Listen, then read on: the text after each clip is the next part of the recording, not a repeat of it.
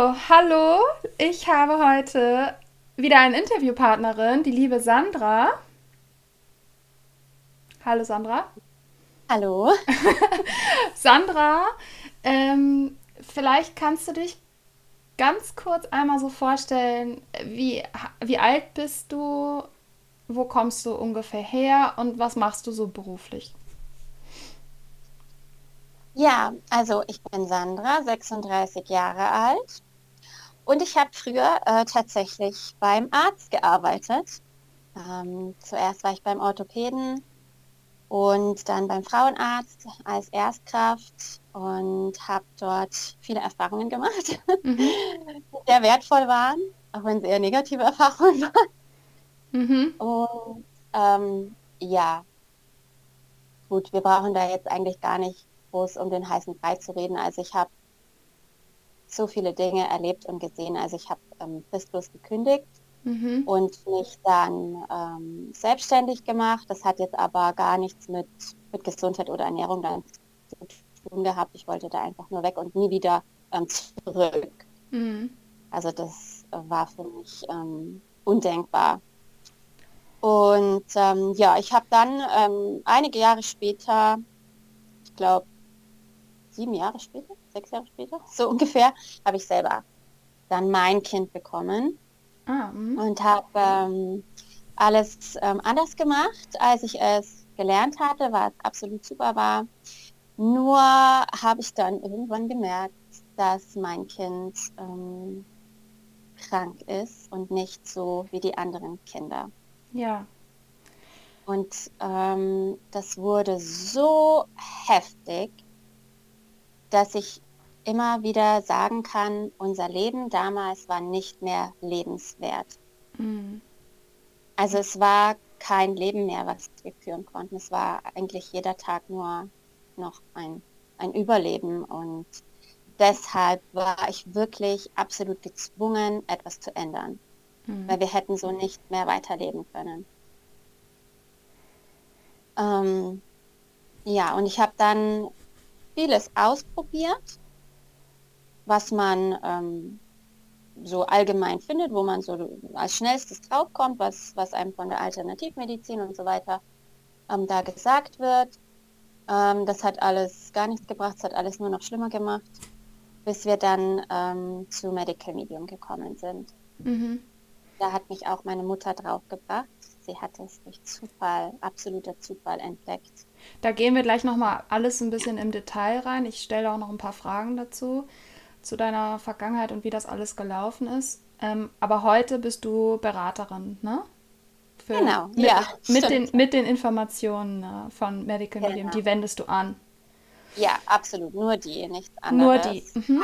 Das ist ja auch das Einzige, was uns geholfen hat. Alles andere hat nicht funktioniert. Das hat alles nur noch schlimmer gemacht. Okay, dann gehen wir jetzt mal ein bisschen in die Vergangenheit.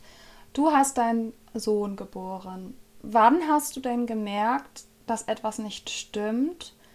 Und was war das? Was, was für Verhalten hat er gezeigt? Oder was für Symptome waren da? Ähm, ja. Ja, also ähm, als mein Baby geboren wurde, war ich erstmal im absolut siebten Himmel, denn es war ein absolutes Wunschkind. Ich musste sieben Jahre darauf warten, oh. um überhaupt ein Kind zu bekommen. Mhm. Und deswegen, ja, kann ich nur sagen, absolut rosa, rote Brille. Mein Gott, ich war so glücklich, dass ich da, und ich habe ja auch so viel äh, beachtet was ja kaum einer macht, was ich alles, auf was ich alles schon in der Schwangerschaft, für die Geburt und für danach und so weiter, was ich alles beachtet habe. Also für mich war da so, das muss das gesündeste und perfekteste, äh, gut gelaunteste Kind auf dieser ganzen Welt sein.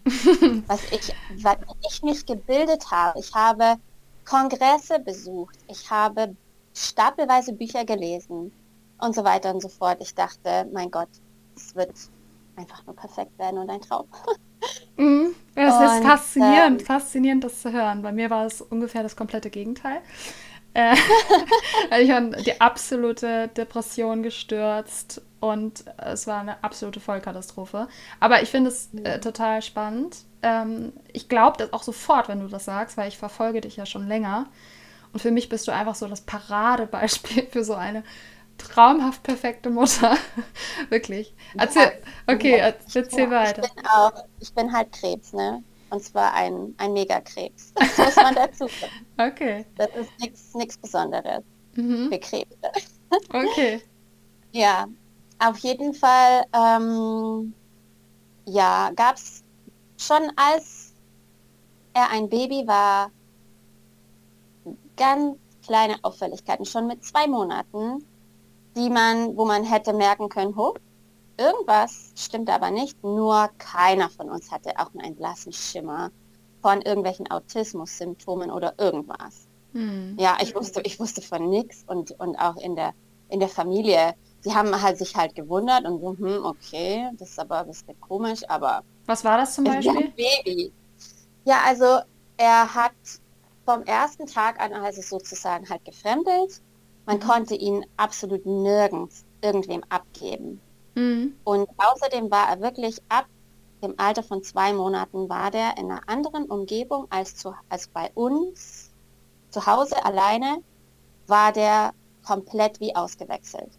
Mhm. Also wenn wir bei meinen Schwiegereltern zum Beispiel waren, äh, war der von jetzt auf gleich war der nicht mehr äh, fröhlich und quietschig und so, was die halt so für Laute von sich geben, sondern er war nur noch apathisch. Okay. Der hat nur noch okay.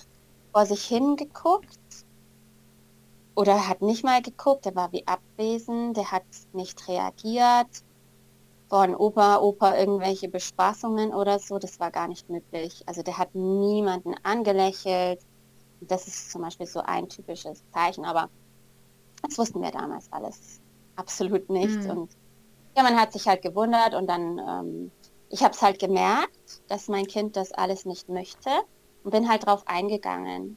Mhm. Deswegen habe ich ihm halt nicht zwangslo zwangsweise ähm, jetzt irgendwo abgegeben, wenn er es nicht will. Ist ja auch erstmal gut, ne? Es klingt ja auch erstmal ja, bei mir behalten, ne? Ja. Mhm. Und das wurde mir dann auch direkt schon angekreidet, dass ich mein Kind ja ähm, nicht irgendwo hinbringe, um es mal zu betreuen, damit ich halt, was weiß ich, was putzen kann oder sowas. Ich habe es halt alles mit Baby gemacht. Ja, das finde ich, immer, naja. find ich immer schwierig. Leute sollten sich einfach grundsätzlich nicht einmischen, finde ich, in die Erziehung. Weil, oder weil, ne? Also, die, als Außenstehender kann man das doch gar nicht äh, bewerten. Du hast das ja gemacht, nicht weil du ihn für dich alleine haben wolltest die ganze Zeit, sondern weil du auf seine Bedürfnisse eingegangen bist. Und die Bedürfnisse können andere Außenstehende vielleicht gar nicht sehen. Ja. Ja. ja, sie waren das halt von den anderen Kindern so nicht gewöhnt. Ja. Die mhm. waren halt nicht so. Und ja, das hat, ja, ist ja auch irgendwie verständlich. Die Großeltern möchten ja auch ihr Enkelkind haben, Klar, was ja, das stimmt. haben. Und es war halt wirklich ganz offensichtlich, dass sobald er zu denen gekommen ist und ich habe dann halt ihn auf den Schoß gesetzt, zum Beispiel wurde er sechs Monate alt, war sieben Monate, sowas. Da war Ostern zu der Zeit, ne, damit sie halt sich freuen können mhm. über ihr Enkelkind. Und der war halt, das kannst du halt vergessen. Der, mhm. der, der, hat, der hat keine Regung mehr gemacht. Verrückt. Und da hatten sie dann ja halt auch nichts davon, ne? Nee. ja, und dann durfte ich mir halt schon die ersten Vorwürfe und so halt immer anhören, dass es ja quasi meine Schuld ist und weil ich ihn ja nie ähm, ihnen halt alleine überlasse und sowas. Und ja. Mm. Aber mm. es war halt so und das, das ging auch nicht weg. Das wurde halt, je älter der wurde, wurde es halt immer schlimmer. Okay. Und wurde ein Jahr alt war, ähm, wurde das, hat sich dann langsam sogar zugespitzt. Also es wurde immer schlimmer und schlimmer und schlimmer und schlimmer. Und wo der eineinhalb Jahre alt war, war ein absoluter Höhepunkt erreicht. Und dann kamen bei ihm richtige Angststörungen hoch mit Panikattacken. Oh. Krass. Ja, mit eineinhalb Jahren. Das heißt, wenn der irgendjemand anders gesehen hat, sei es Oma, Opa, Tante, was weiß ich wer, oder meine Freundin, oder wen Fremdes, dann hat er angefangen zu schreien. Krass, das ist echt krass, ne? Ja, und das heißt, ich konnte dann, als er eineinhalb Jahre alt war, nirgends mehr hingehen. Ja, ich konnte nicht einkaufen gehen. Mhm. Ich konnte nicht meine Freundin zu Hause besuchen gehen. Ich konnte nicht zu meinen Schwiegereltern gehen. Der hat ähm, angefangen zu schreien. Und zwar wirklich, als wenn der sterben würde. Wahnsinn. Nur weil er in einem anderen Haus sich befunden hat. Und kurze Zwischenfrage. Ich habe schon, du hast schon anklingen lassen, dass du dein äh, Vertrauen in Ärzte und äh, Allgemeinmedizin wahrscheinlich schon lange vorher verloren hattest. Ja. Aber hattest du trotzdem dann darüber nachgedacht, zum Arzt zu gehen oder bist du dann mal dann zum Arzt gegangen oder war, kam das für dich von Anfang an nicht in Frage? Also ähm, der Arzt, also wir waren schon beim Arzt und er hat es dann auch mitbekommen, dieses Ausrasten. Mhm. Aber wie Ärzte halt so sind, hat er gesagt, ja, das ist ganz normal. Das okay. hat jedes Kind. Also dass mein Kind, ähm, mein Junge in der Praxis war und alles zusammengeschrien hat, hat er gesagt, das ist ganz normal. Das, das ist so krass. Und so war also... das halt bei allem, weil der David hatte ja vorher schon eine zum Beispiel, wo der ein Jahr alt war, da ist ja auch eine Untersuchung, da konnte er zum Beispiel ähm, weder stehen noch sonst irgendwas mit einem Jahr. Mhm. Ähm, und der David konnte auch nicht krabbeln als Baby. Oh. Er konnte nicht krabbeln. Das sind ja schon ganz eindeutige Zeichen, dass irgendwas nicht stimmt, ne? Genau, und auch da hat er zu mir gesagt, das macht gar nichts, alles in Ordnung, solange das Kind wenn es ein Jahr alt ist, sitzen kann, ist doch alles best. Mhm. Und, deswegen, und so gab es noch einiges. Und deswegen wusste ich halt auch aufgrund ähm, dessen, wie ich aufgewachsen bin, also meine Eltern haben beide eine Heilpraktikerausbildung und so weiter und so fort. Mein Vater hat auch mehrere Doktortitel im Bereich der Biologie und Chemie. Mhm. Und ich habe einfach schon von frühester Kindheit ähm, über Gesundheit und Heilung viele Dinge gelernt. Mhm. Ähm, ich weiß auch nicht, also so war so geistige Umnachtung, dass ich ähm, trotz dessen ähm, tatsächlich bei einem Dr. Med angefangen habe zu arbeiten. Aber irgendwie, weiß auch nicht. Ja, ja das, ist, das einfach. Es ist, ähm, ich finde, es ist auffällig, dass die Ärzte immer mehr dazu zu tendieren, zu sagen, es ist alles normal. Es kommt natürlich zum einen daher, dass einfach immer mehr Menschen, egal welchen Alters, Auffälligkeiten zeigen. Und äh, der Arzt gewöhnt sich halt auch dran, ne? dass, dass alle, alle irgendwelche Auffälligkeiten haben. Aber die, das, das Ding ist halt einfach, als Mutter spürt man ja auch instinktiv, nee, meinem Kind geht es halt nicht gut. So, der schreit ja nicht einfach so sondern der schreit ja, ja. weil es ihm gerade nicht gut geht in der Situation. Und das ist ja sehr auffällig, dass er halt offensichtlich überfordert ist damit, mit allem, was nicht mit bei dir zu Hause ist, total überfordert ist. Und das ist ja nicht normal. Ja. Ja, also es ist aber ja, spannend, das, dass Ärzte da immer ja. wieder. Ich, ich kenne das, die Geschichte. Ja. ja. Ja, also es war definitiv nicht normal. Das wurde mir dann eben ähm, auch mit jeder rosaroten Brille wurde das definitiv dann klar mit eineinhalb, dass hier wirklich ganz gewaltig was schief läuft. Mhm. Vorher muss ich sagen, war ich halt auch noch so, ne? Man informiert sich ja dann schon und dann äh, fragt man seine Freundin und dann kriegst du halt von allen Seiten nur so, ja, ähm, ach, das wird alles schon werden und äh, ja, alle Kinder sind doch so und mein, der ist halt hochsensibel, gell? Und dann schicken sie dich in, in irgendwelche Gruppen ähm, über hochsensible Kinder. Hm. Und dann denkst du, so wenn du halt von nichts eine Ahnung hast und dann liest du das alles, was all diese Kinder haben, nämlich ähm, äh, Empfindlichkeiten gegenüber Kleidung und so weiter und so fort. Und dein Kind hat es auch alles. Und du denkst, ach so, ja, okay, das ist ganz normal. Ja, es sind halt hochsensible Kinder. Ja. Mhm. Das ist mhm. dann halt so eine Erklärung. So, ja, okay. Und dann war das bei mir so, dass ich dann eher halt so beleidigt war. Ähm, wenn halt so die Familie dann immer so gesagt hat, na ja, aber das ist nicht normal. Und dann habe ich halt immer so gedacht, mein Gott, die verstehen das einfach nicht. Ähm, mein Kind ist halt hochsensibel. Ja, Ach, krass, das ist auch kenne ich auch sehr gut, weil ich habe mich selbst auch auf Hochsensibilität diagnostiziert ähm, und habe das auch immer so äh, als ja als als sozusagen Ursache oder als Grund gesehen für all meine möglichen Probleme, die ich so hatte. Weil es war auch, gab auch eine Weile ja einen Riesentrend mit dieser Hochsensibilität. Da hat auf, war auf einmal jeder hochsensibel, ist ja heute auch immer noch ein bisschen. Aber es fragt ja auch keiner, woher kommt denn diese Hochsensibilität? Ja. Also was genau. ist denn die Ursache davon? Ja. Da fragt ja schon gar keiner mehr so richtig nach. Man, man nimmt das dann ja irgendwie so hin. Ach so, hochsensibel. Okay, manche Menschen sind halt hochsensibel, manche nicht. Aber es, es, es leiden ja super viele unter dieser Hochsensibilität. Und meiner Meinung nach, also aus heutiger Perspektive, wenn jemand leidet, dann steckt dahinter noch mehr als einfach nur, der ist halt hochsensibel. So. Ja, absolut. Genau, absolut. weil Leid ist nicht gedacht von dieser, von ja, dieser Welt, ja, dass wir leiden. Absolut es ist ja auch absolut nichts verkehrt daran, hochsensibel zu sein. Nein. Ich würde mich persönlich auch absolut als hochsensibel bezeichnen, 100 Prozent. Ja, ich mich auch. Aber ähm, seine Kleidung nicht anziehen zu können, weil einen da was stört, oder Geräusche nicht ertragen zu können, ja. das ist, ähm, wie soll ich das sagen, das ist ein, eine Art von Leiden. Also ja, voll. Das ist nicht einfach nur sensibel sein.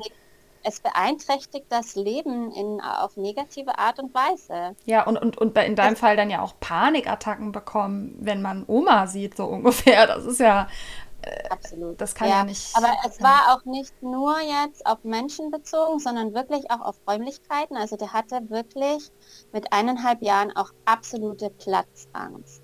Ah, okay. Mhm ohne dass da jetzt ja irgendwas gewesen wäre. Also ich konnte mit ihm zum Beispiel bei uns in die Toilette, konnte ich nicht reingehen.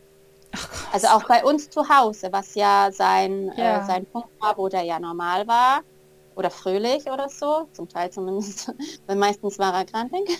Ja. Aber er konnte, er konnte auch fröhlich.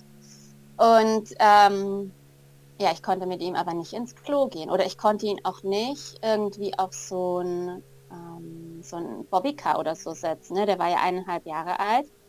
Aber da hatte der auch Angst davor, auf einem Bobbycar zu sitzen. Hm. Ja, das Und dann konnte ich eben, genau, und dann weiß ich noch, wir waren mal auf in einer Gaststätte. Das war noch ganz am Anfang von diesen starken Angststörungen. Da war es uns noch nicht so bewusst. Da mhm. war es noch nicht ganz so schlimm. Da waren wir tatsächlich in einer Gaststätte, was auch die absolute Vollkatastrophe war. Das war eine Geburtstagsfeier von der Familie und ich wusste, oh mein Gott, es wird einfach nur Horror werden. Aber du bist halt gezwungen, dahin zu gehen. Und dann sind wir schon drei Stunden später angekommen, um das Ganze irgendwie abzukürzen. Und dann haben wir es irgendwie, haben wir das dann dort geschafft mit ganz viel Ablenkung, dass der David dort halt keinen Schreianfall bekommen hat oder so. Und dann ja, auch wieder so ein Thema. Ich konnte ihn halt sehr gut durch Stillen beruhigen. Mhm. Und er war halt ja schon eineinhalb Jahre alt. Und bei uns hier in tiefsten Bayern ist ähm, Stillen eines eineinhalbjährigen ja hier ähm, absolut verwerflich. Oh nein. Das heißt, ich mhm. musste auf die Toilette gehen, um mein Kind dort oh. stillen zu können, ohne die, die ganzen Augen auf mich zu ziehen. Oh, das so, finde ich ganz schlimm. Oh Gott. Ach, hier ist es so, in, mhm. auf dem Dorf. ähm, ja, also ich bin dann mit ihm eben auf die Toilette und wollte ihn dort stillen, weil er wollte gestillt werden. Und das beruhigt ihn auch ähm, halt total. Ja, und so Toilettenkabinen sind halt sehr klein und tja, dann hat er halt dort wieder einen absoluten Schreianfall bekommen, weil die Toilette zu klein war und dann konnte ich ihn auch nicht stillen. Mhm. Also es war schon echt ähm, alles sehr schwierig und ja, wie gesagt, ich konnte auch nicht meine Freundin besuchen. Ich kenne ja äh, auch diese, ich kenne auch diese Verzweiflung. Also diese, ich kenne das, wenn das Kind so doll schreit und so richtig doll schreit. Also ich hatte das mit James auch ein paar Mal, ähm, dass er so heftig geschrien hat und ich wusste in dem Moment jetzt, jetzt stimmt, es stimmt halt gerade wirklich was gar nicht und man ist so hilflos und dann auch irgendwann verzweifelt und irgendwann kann man halt auch selber, also nicht mehr eventuell. Ne? Also bei mir war das jedenfalls so, dass ich das Schreien gar nicht mehr ertragen konnte. Also ich konnte es nicht mehr aushalten. Das wird ja, Ja, ja. es geht ja auch an die Substanz, ne? Ja, man wird auch irgendwann sehr, sehr allergisch darauf. Und ja, also in, in dem Fall von unseren Kindern, ähm, ich, ich berate ja eben, wie gesagt, auch andere Mütter, die dieselben Symptome bei ihren Kindern haben und jeder erzählt mir halt dasselbe und sowas bei mir auch, äh, dass man dann wirklich alles, alles tut, damit das Kind bloß keinen Schreianfall bekommt, weil Mhm. das so schlimm ist. Vor allen Dingen, wenn man das halt von früh bis spät hat und es halt nicht ein neugeborenes Baby ist, weil das kennt man ja, die Schreibabys, Ja. sondern wenn du halt ein Kind hast, was schon zwei Jahre alt ist, dann ist es nochmal eine ja. ganz andere Nummer Auf jeden als Fall. Baby, das schreit Auf und jeden schreit Fall. und schreit. Aber ein Zweijähriger, der macht richtig Rabatt. Ja, der macht richtig, richtig Alarm. Ja, und, Ja. Wie, und wie ging das dann weiter? Also wie, haben sich diese, was, was kam denn letztendlich noch für mehr Symptome so zutage? Und ab wann, was hast du denn auch alles ausprobiert? Und wann hast du dann quasi äh, die Information von Anthony William gefunden? Erzähl mal so ein bisschen, wie das so weiterging. Ja, also bei dem Punkt mit diesen heftigen Angststörungen war dann halt bei mir das dann einfach so, dass wirklich dann jede rosarote Brille und auch der ist halt hochsensibel dann, dann verschwunden ist. Mhm. weil so konntest du halt nicht mehr leben. Und dann habe ich angefangen, mich zu informieren, was denn hier jetzt los ist. Ne? Und dann ging es halt auch bei mir erstmal auf die psychische Schiene. So, was, was, was ist mit meinem Kind los? Ja. Und dann habe ich da echt Bücher gelesen, wo dann zum Beispiel drin steht, das Kind ist so, weil es, weil es keine Bindung zu dir hat. Und dann stehst du da so und denkst dir so, bitte was? Das ist echt Kind- eine Hardcore-Aussage, ja. Ja, ja, das, das ist ein ganzes Buch, habe ich darüber gelesen. Und dann, ich stand wirklich dran, habe gedacht, so, das, das kann doch nicht sein. Wie, wie soll das sein? Das Kind schläft neben mir im Bett, das wird gestillt. Dem ist noch nie irgendwas Negatives erfahren auf dieser Welt. Wie um Gottes Willen soll sowas zustande kommen? Ja, es Das kann ab, einfach absurd. nicht sein. Es Nee, kann das kann einfach nicht sein. sein. Nee. Aber, aber da fängst du dann wirklich, wirklich an, an dir selbst zu zweifeln. Ja, klar. Ich habe wirklich gedacht, du musst, du hast irgendwas falsch gemacht, irgendwas. Hm. Und ähm, Schrecklich, oder? Dass man dann Ja, sich selbst absolut. als Mutter, und das ist ja, oh, weißt du, wenn man bei sich selber was falsch macht, ist das schon schwer. Aber Ja. wenn man bei dem absoluten Wunsch, Traumkind, äh, dann glaubt oder anfängt an sich zu zweifeln und denkt, man hat selber was falsch gemacht, das tut ja unheimlich weh. Ja. Hm. ja, also ich war da wirklich und es war auch, aber ja, es war mir wirklich dann halt auch peinlich in der Öffentlichkeit, weil, weil der David halt wirklich dieses Verhalten gezeigt hat. Sobald halt jemand anders ins Spiel kam, wurde der komplett verrückt und es sah für andere Leute wirklich so aus, als würde der mich ablehnen. Hm. Aufgrund seiner Verhaltensweisen, die er dann gezeigt hat. Ja. Und ich habe das dann wirklich auch gemerkt in der Familie, wie sie dann reagiert haben und dass halt wirklich zum Beispiel die anderen Kinder, also die Cousins und Cousinen, die, die ähm, nehmen ja kein Blatt vor den Mund, wie sie gesagt haben, oh, der, der ist aber komisch und wieso bleibt er jetzt nicht bei dir und was ist denn da los und so. hm. Ja, also das war echt eine katastrophale Phase, kann ich wirklich nur sagen. Oh Gott. Ja, ähm, und ich habe mich halt immer weiter und weiter informiert und bin dann irgendwie drauf gekommen, dass äh, Ängste, Angststörungen, sowas, dass das zum Beispiel mit einem ähm, Vitaminmangel zusammenhängen könnte. Ah. Das ist ja schon mal äh, ein Anhaltspunkt, ne? Ja, ja. Und Ja. da, das hat mir dann auch tatsächlich eingeleuchtet. So, das war so eine Erklärung, wo ich mir dachte, okay, das Mhm. wäre vielleicht ja möglich, ja. Ja. Also auf jeden Fall mehr als diese Bindungstheorie Ja, da. definitiv. ko- konnte einfach nicht sein. Es war, äh, Ja. es war komplett unlogisch. Ja, und dann habe ich halt versucht, ähm, ja, die Vitamine und Mineralstoffe in reinzubekommen. und habe mich da ausprobiert und ach ja, ich könnte jetzt wirklich stundenlang erzählen, was ich alles gemacht habe, was ich alles ausprobiert habe. Das, äh, da würden wir hier fünf Stunden. Das glaube ich dir. Das muss ich ja alles irgendwie ein bisschen abkürzen. Ähm, Sag mal ein Beispiel, was du versucht hast oder was du gemacht hast. Einfach nur eins. Ja, also das war dann, ähm, wie ich da jetzt drauf gekommen bin, ich weiß noch, das war ähm, April, das war Ostern so rum. Und der hatte äh, ja gleichzeitig auch noch andere Sachen. Das habe ich jetzt auch schon wieder vergessen zu erzählen. Der hatte ja noch so viel. Der hatte auch da schon angefangen, die ersten Zahnprobleme mit eineinhalb. Der hatte zum Beispiel einen Abszess im Mund. Oh. Okay. Und er hatte schon seit über einem halben Jahr zu dem Zeitpunkt hatte der chronische Verstopfung. Das heißt, ähm, der konnte gar nicht mehr abführen, außer wir haben Zäpfchen gegeben und Ach, später Einläufe. Dann hatte der seit er ähm, seit Januar, da war der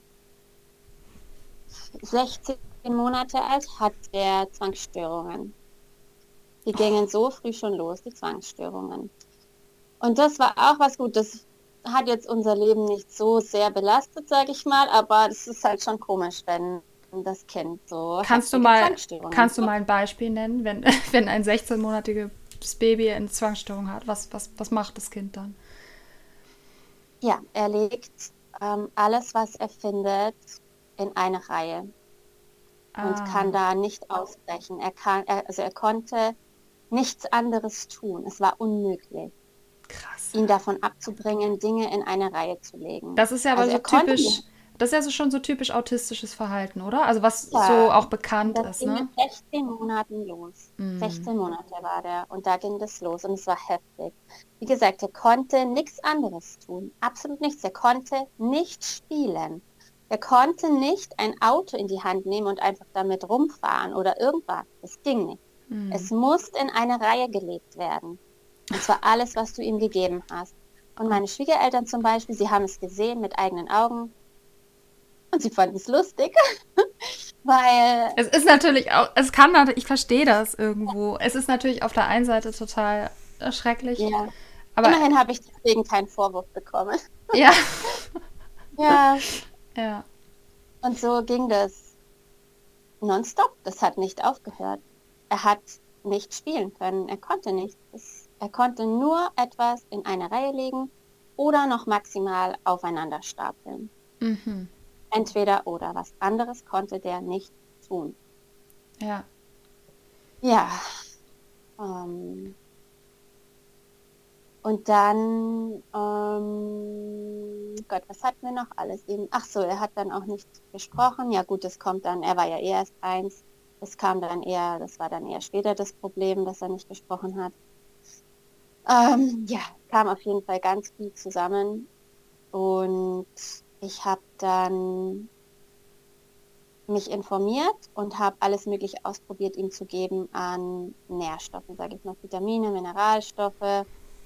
Und das Schlimmste von all diesen Sachen die da waren, waren eben diese Angst- und Panikattacken. Mhm. Das hat ja unser Leben am allermeisten beeinträchtigt, sodass wir nicht zur Familie fahren konnten, zu keinem Geburtstag und die waren dann beleidigt mhm. und weil sie es halt auch wirklich gar nicht nachvollziehen konnten. Ja. Und ähm, nicht einkaufen gehen können. Und ach so, ja, Auto konnten wir teilweise auch nicht fahren. Da hat er auch geschrien wie am Spieß. Also. oh, das muss so ein stressiges Leben. Also es muss so hart gewesen sein. Ja, das war's, absolut. Also ich kenne das Ganze in abgemilderterer Form so. Also James hatte auch phasenweise so, dass er so Schreikrämpfe bekommen hat. Also ich bin mit dem zum Beispiel einkaufen gegangen und der hat dann auf irgendwas raufgezeigt und wollte das haben. Und wenn ich das nicht äh, ihm gekauft habe, dann, klar, man kennt das von Kindern, ne? dass sie dann ähm, vielleicht weinen und so, aber er hat dann so, ähm, der ist dann in so einen äh, Schreimodus gekommen, wo er selber nicht mehr rausgekommen ist. Und das wurde dann so, wie als würde eine Schallplatte festhängen. Und ich wusste immer überhaupt nicht, was ich machen soll. Und ich habe ihn dann halt ganz oft daneben gesessen und ihn aber schreien lassen. Und dann ging das halt fünf Minuten, zehn Minuten, 15 Minuten, bis irgendwann die Verkäuferin zu mir gekommen und gesagt hat, wenn er weiter schreit, muss ich aber mit ihm rausgehen. Also so ähm, paar Sachen kenne ich auch, äh, aber auf gar keinen Fall so krass wie bei dir. Also auch nicht so dieses, also er konnte schon spielen und äh, so Sachen. Bei ihm hat sich das später dann alles erst äh, gezeigt. Ja, ja okay. Ähm, und dann hast du das mit den, also Anfang, angefangen, verschiedene Sachen auszuprobieren. Unter anderem, hast du denn dann ähm, mit Nährstoffen, hast du denn dann Nahrungsergänzungsmittel gegeben oder was hast du da gemacht? Genau, also das war verschiedenstes. Wirklich, ich habe sehr, sehr viel ausprobiert, halt auch für die verschiedensten Symptome. Weil, wie gesagt, er hatte chronische Verstopfung, Zahnprobleme und so weiter. Mhm. Also ich habe sehr, sehr, sehr, sehr viel gemacht und ich kann sagen, dass ich wirklich, ich sag mal, innerhalb von einem halben Jahr ein Vermögen äh, für äh, Nahrungsergänzungsmittel, glaube ich, ausgegeben habe. Alles, um diesem Kind irgendwie zu helfen. Mhm. Und ach ja, da waren ja noch, da war ja noch was die Essstörungen. Die habe ich schon wieder ganz vergessen. kam ja auch noch dazu. Der hatte auch noch Essstörungen. Ähm, und das war auch ein Höhepunkt, als der eineinhalb Jahre alt war, da, nämlich wo der äh, 19 Monate alt war, hat er komplett aufgehört zu essen. Ach was. Er hat gar nichts mehr angerührt. Aber gestillt Hast du ihn? Ja, er wurde, er wurde halt gestillt, aber zu essen hat er nichts mehr angerührt. Gar Ach. nichts. Am Anfang hat er ja. ein bisschen was gegessen ja. und dann hat er aufgehört. Der hat bestens gegessen. Ah, okay. Der hat Essen geliebt. Wenn du dem nicht schnell genug was gegeben hast, dann hat er geschimpft. Aber ähm, und er konnte auch, wo der ein Jahr alt war, ganz genau ein Jahr alt, konnte der auch selbstständig essen. Mit Löffel oder Gabel hat er selber gegessen, was sehr früh eigentlich ist. Ja. Da war ich richtig stolz. ja, drei Monate später hat es aufgehört. Da hat er sich nicht mehr selber gefüttert, da konnte man ihn dann nur noch füttern, sonst hätte der nicht mehr gegessen. Und dann wurde das wirklich innerhalb von drei, vier Monaten noch immer weniger, weniger, weniger. Und zum Schluss gab es nur noch so ein paar Lieblingsessen die man ihm noch geben konnte. Und ja, als er 19 Monate alt war, hat er auch das nicht mehr gegessen.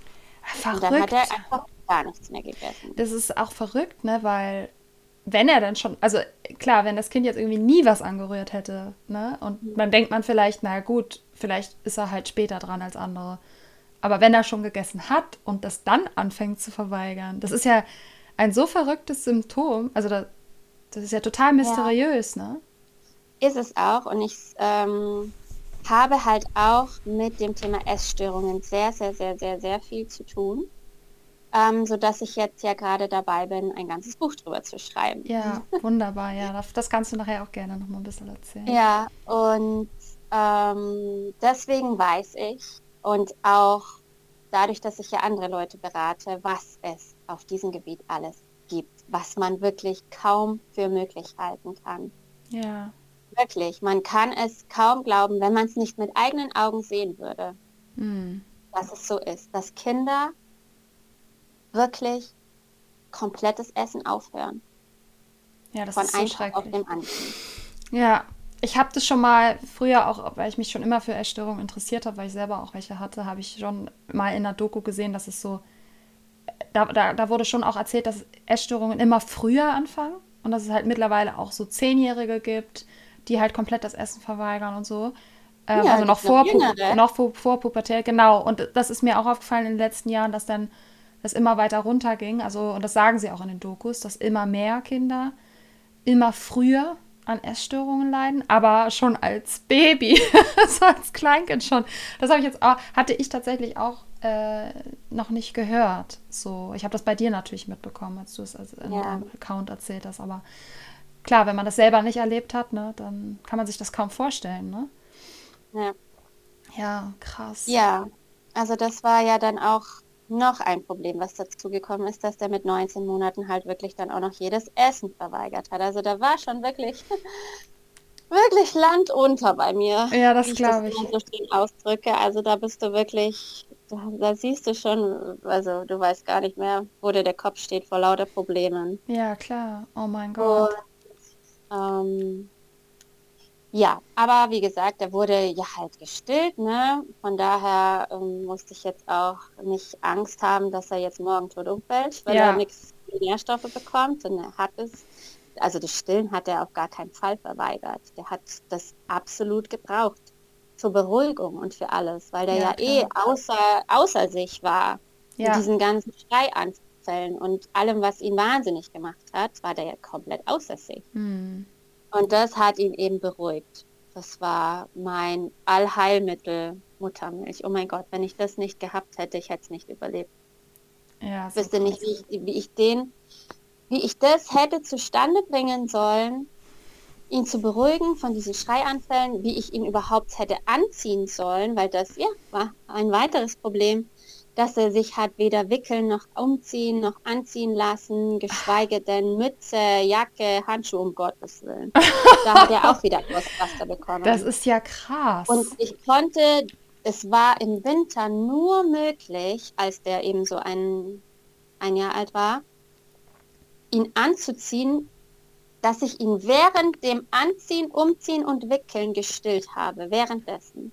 Ach, das muss man sich jetzt auch mal bildhaft vorstellen, wie ich mich da verrenkt habe. Ja, klar. Dass ein Kind an meiner Brust hängt und ich den gleichzeitig noch wickeln muss. Ja. Weil er sonst nicht zugelassen hätte und geschrien hätte wie am Spieß. Krass. Also von solchen Problemen bin ich zum Glück verschont geblieben, muss ich da ehrlich sagen. Aber ich war auch mit anderen Dingen sehr stark überfordert mit mir selbst. Ich hätte das, ich hätte das nicht hingekriegt. Wahnsinn. Ja. Und dann? Ja, so fallen mir jetzt immer noch tausend mehr Symptome ein und da kommen dann ja auch noch, noch so viele dazu, als der dann immer älter geworden ist. So. Ja, ähm, auf jeden Fall, wie gesagt, das aller, aller, aller Schlimmste waren diese Angststörungen und Panikattacken. Und da habe ich eben gelesen, dass B-Vitamine ähm, das lindern können. Mhm. Und dann, ich hatte damals, wie gesagt, von nichts eine Ahnung. Und ich hatte ein essgestörtes Kleinkind. Und dann war für mich das Einfachste, ein Methylcobalamin-Spray zu besorgen, mhm. was man in den Mund sprühen kann. Mhm. Und das habe ich gemacht. Und dann habe ich ihm noch auf ganz viele verschiedene Art und Weise Magnesiumformen gegeben. Mhm. Also da gibt es ja ganz viele. Und zum Beispiel auch nicht nur oral, sondern man kann es auch einreiben und so weiter. Und das habe ich gemacht. Also B12 und Magnesium in Höchstdosierung. Ja. Und dann wurde es tatsächlich besser. Und zwar sehr schnell. Ah, okay. Mhm. Und das war wirklich eine Riesenerleichterung dann in dem Moment für uns. Und wenn man sich heute eben mit dem Wissen von Anthony William beschäftigt und mal guckt, was macht man, wenn man Angststörungen hat, dann sind B12 und Magnesium auf jeden Fall dabei. Auf jeden Fall. Und das habe ich gemacht. Wobei, wo, wobei du natürlich wahrscheinlich eine minderwertige Qualität hattest an, an Nahrungsergänzungsmitteln. Genau, aber es hat, es hat trotzdem gewirkt.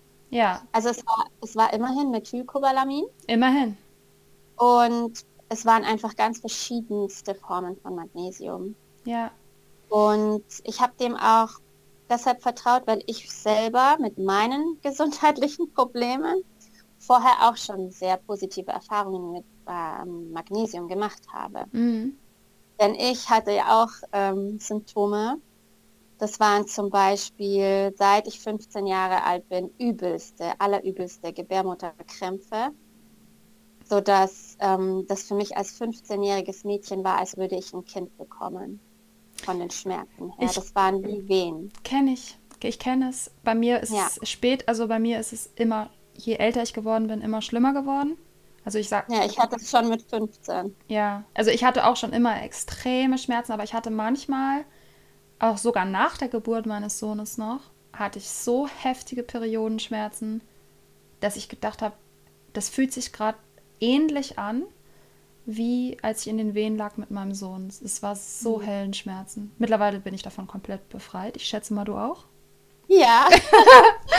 und das ist so herrlich, oder? Also das ist so ich herrlich. Kann nur von mir sagen, ich habe seit ich 15 bin. Mm. Und zwar, ich, wenn, ich glaube, ich habe das irgendwann mal ausgerechnet, wenn ich mich jetzt nicht täusche, habe ich 17 Jahre lang dieses Problem gehabt, ja. bis ich meine Ernährung umgestellt habe. Ja. Und dann war es weg und ich habe es seitdem nie wieder gehabt.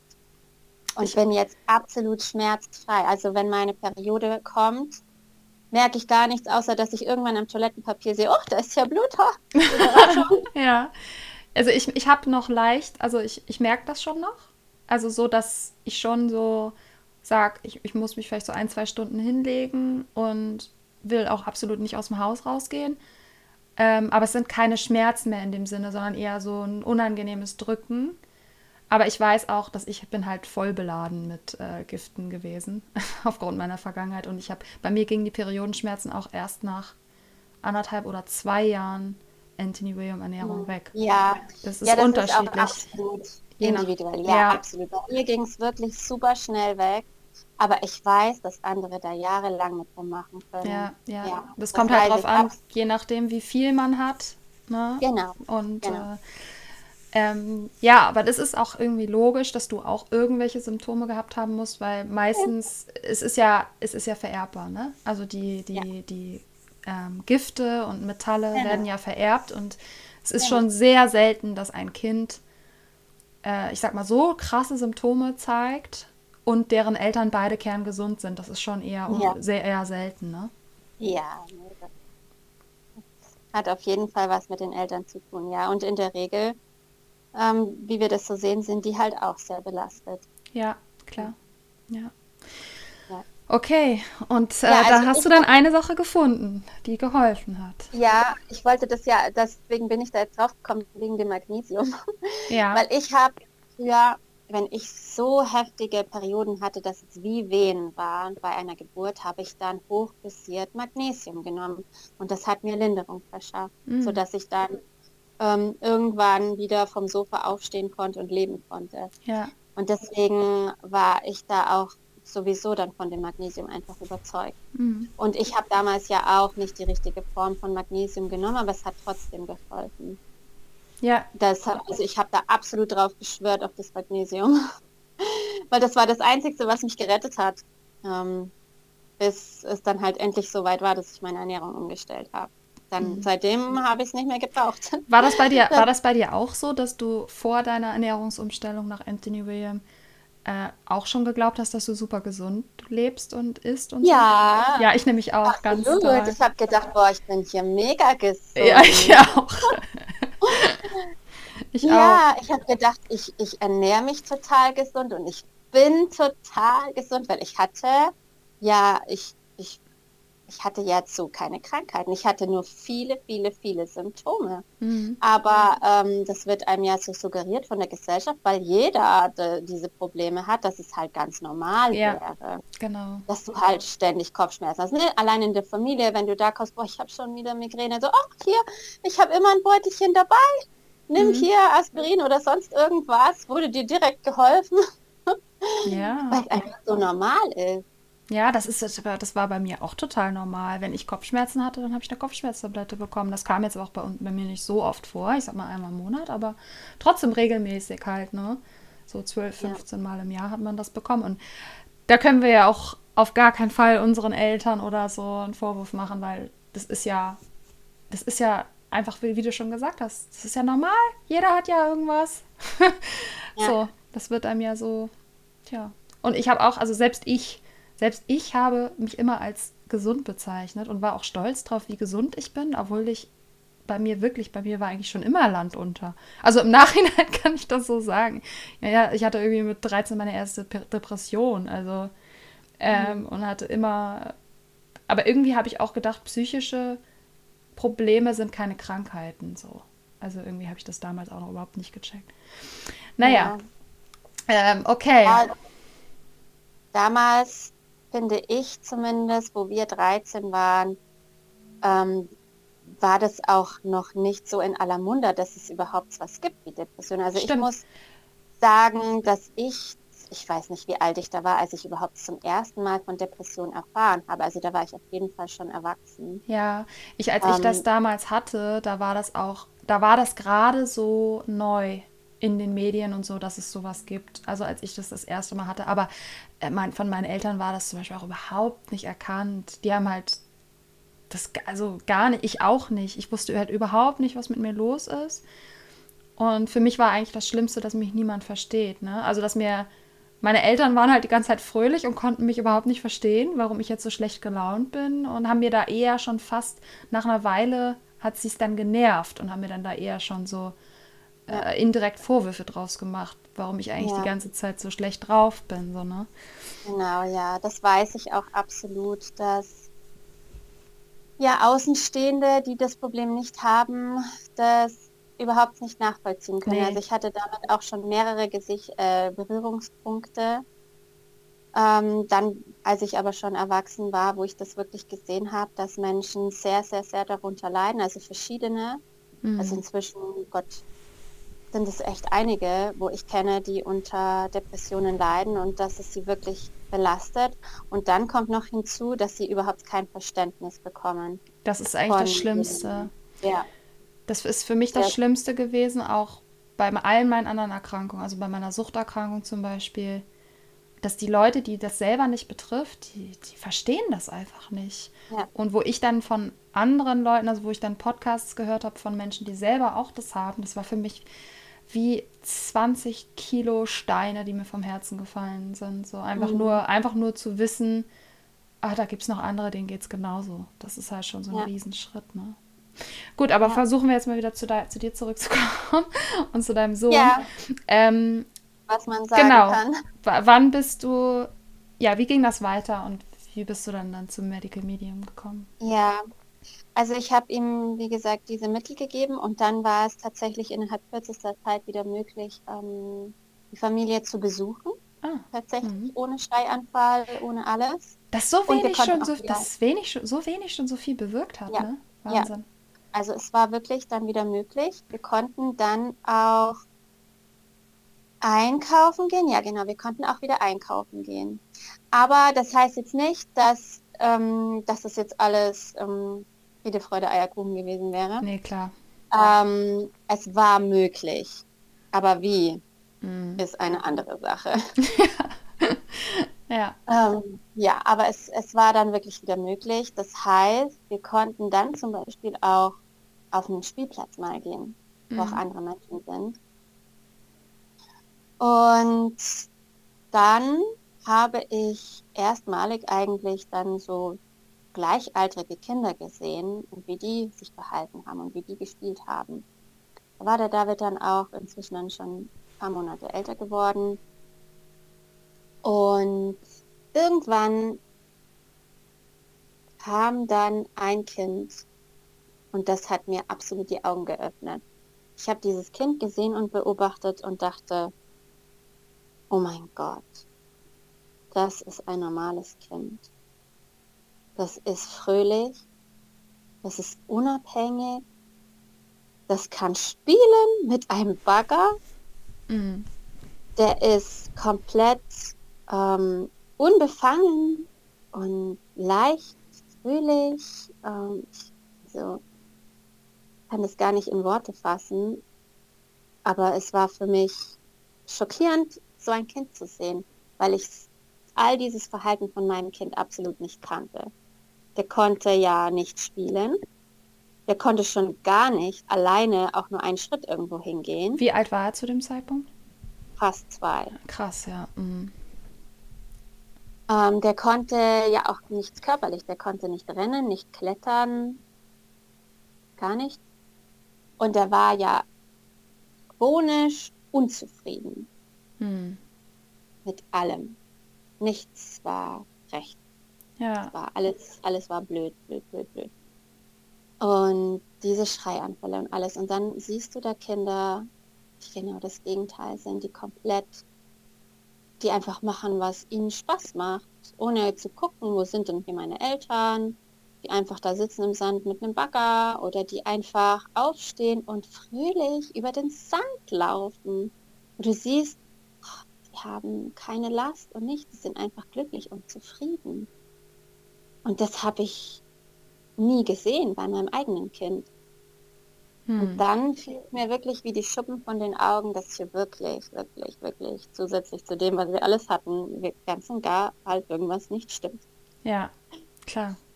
Und ähm, ja, dann gibt es da eben diesen Kleinkind-Autismus-Test, ähm, wo es von der von einer englischen Universität, glaube ich, ist der entwickelt. Und ähm, es ist ja kein Bluttest oder irgendwas, sondern es geht darum, ähm, Fragen zu beantworten zum Verhalten des Kindes. Und Macht das Sinn, betrifft ne? die, die Sprache, die Sprachentwicklung und halt diese Zwangsstörungssachen und ja, einfach so vom sozialen Verhalten her Ja, werden einem da so Fragen gestellt. Und die habe ich alle beantwortet. Und ja, was soll ich sagen, ne? Das sagt ja schon alles, wenn du halt Zwangsstörungen hast, ein Kind, was nicht sprechen kann und sozial au auffällig ist, dann steht da halt dran beim Ergebnis, dass eine Autismusdiagnose sehr wahrscheinlich ist. mm, Und ja, da saß ich dann. ja, oh, das muss ein Schock gewesen sein, ne? Ja, das war ein Schock. War wirklich ein Schock. Man denkt immer so, wenn man sowas hört, Kinder, die autistisch sind oder so krass oder MS haben, irgendwelche krassen Sachen, da denkt man immer, das ist so weit weg von einem selbst. Und dann, man denkt immer so, das sind irgendwelche anderen ganz wenige Menschen, die das betrifft. Und man kann sich das gar nicht vorstellen. Selbst wenn das Kind dann schon so viele Auffälligkeiten zeigt oder man bei sich selbst so viele Auffälligkeiten bemerkt, dann dies, diesen Schritt nochmal hin zur Diagnose, das ist nochmal so ein großes Ding. Das kann man gar nicht Ja. glauben. Also wie Und das ich. äh, Problem, ja, in diesem Land ist ja auch noch, dass du halt von den Ärzten oder so auch nicht gehört wirst. Ja, das Und ist ein das ist das, was ich in den Beratungen halt auch quasi nur zu hören bekomme. Mm, Also ich weiß kein einziges anderes Beispiel, ehrlich gesagt, dass es ein Kind gibt mit massiven Auffälligkeiten, dass da, dass du wirklich blind sein musst, um das nicht zu sehen. Und die Ärzte sagen, ich gebe dir keine Diagnose. das ist so krass. Und zwar jeden Alters. Es ist egal, ob, ob das Kind zwei ist, wo man es noch eher nachvollziehen könnte, weil sie halt noch so klein sind. Und ähm, man es ja wirklich deutlicher dann merkt, wenn sie etwas älter sind. Aber es betrifft auch ältere Kinder. Und die sind 10, 11 Jahre, sie wollen immer noch keine Diagnose stellen.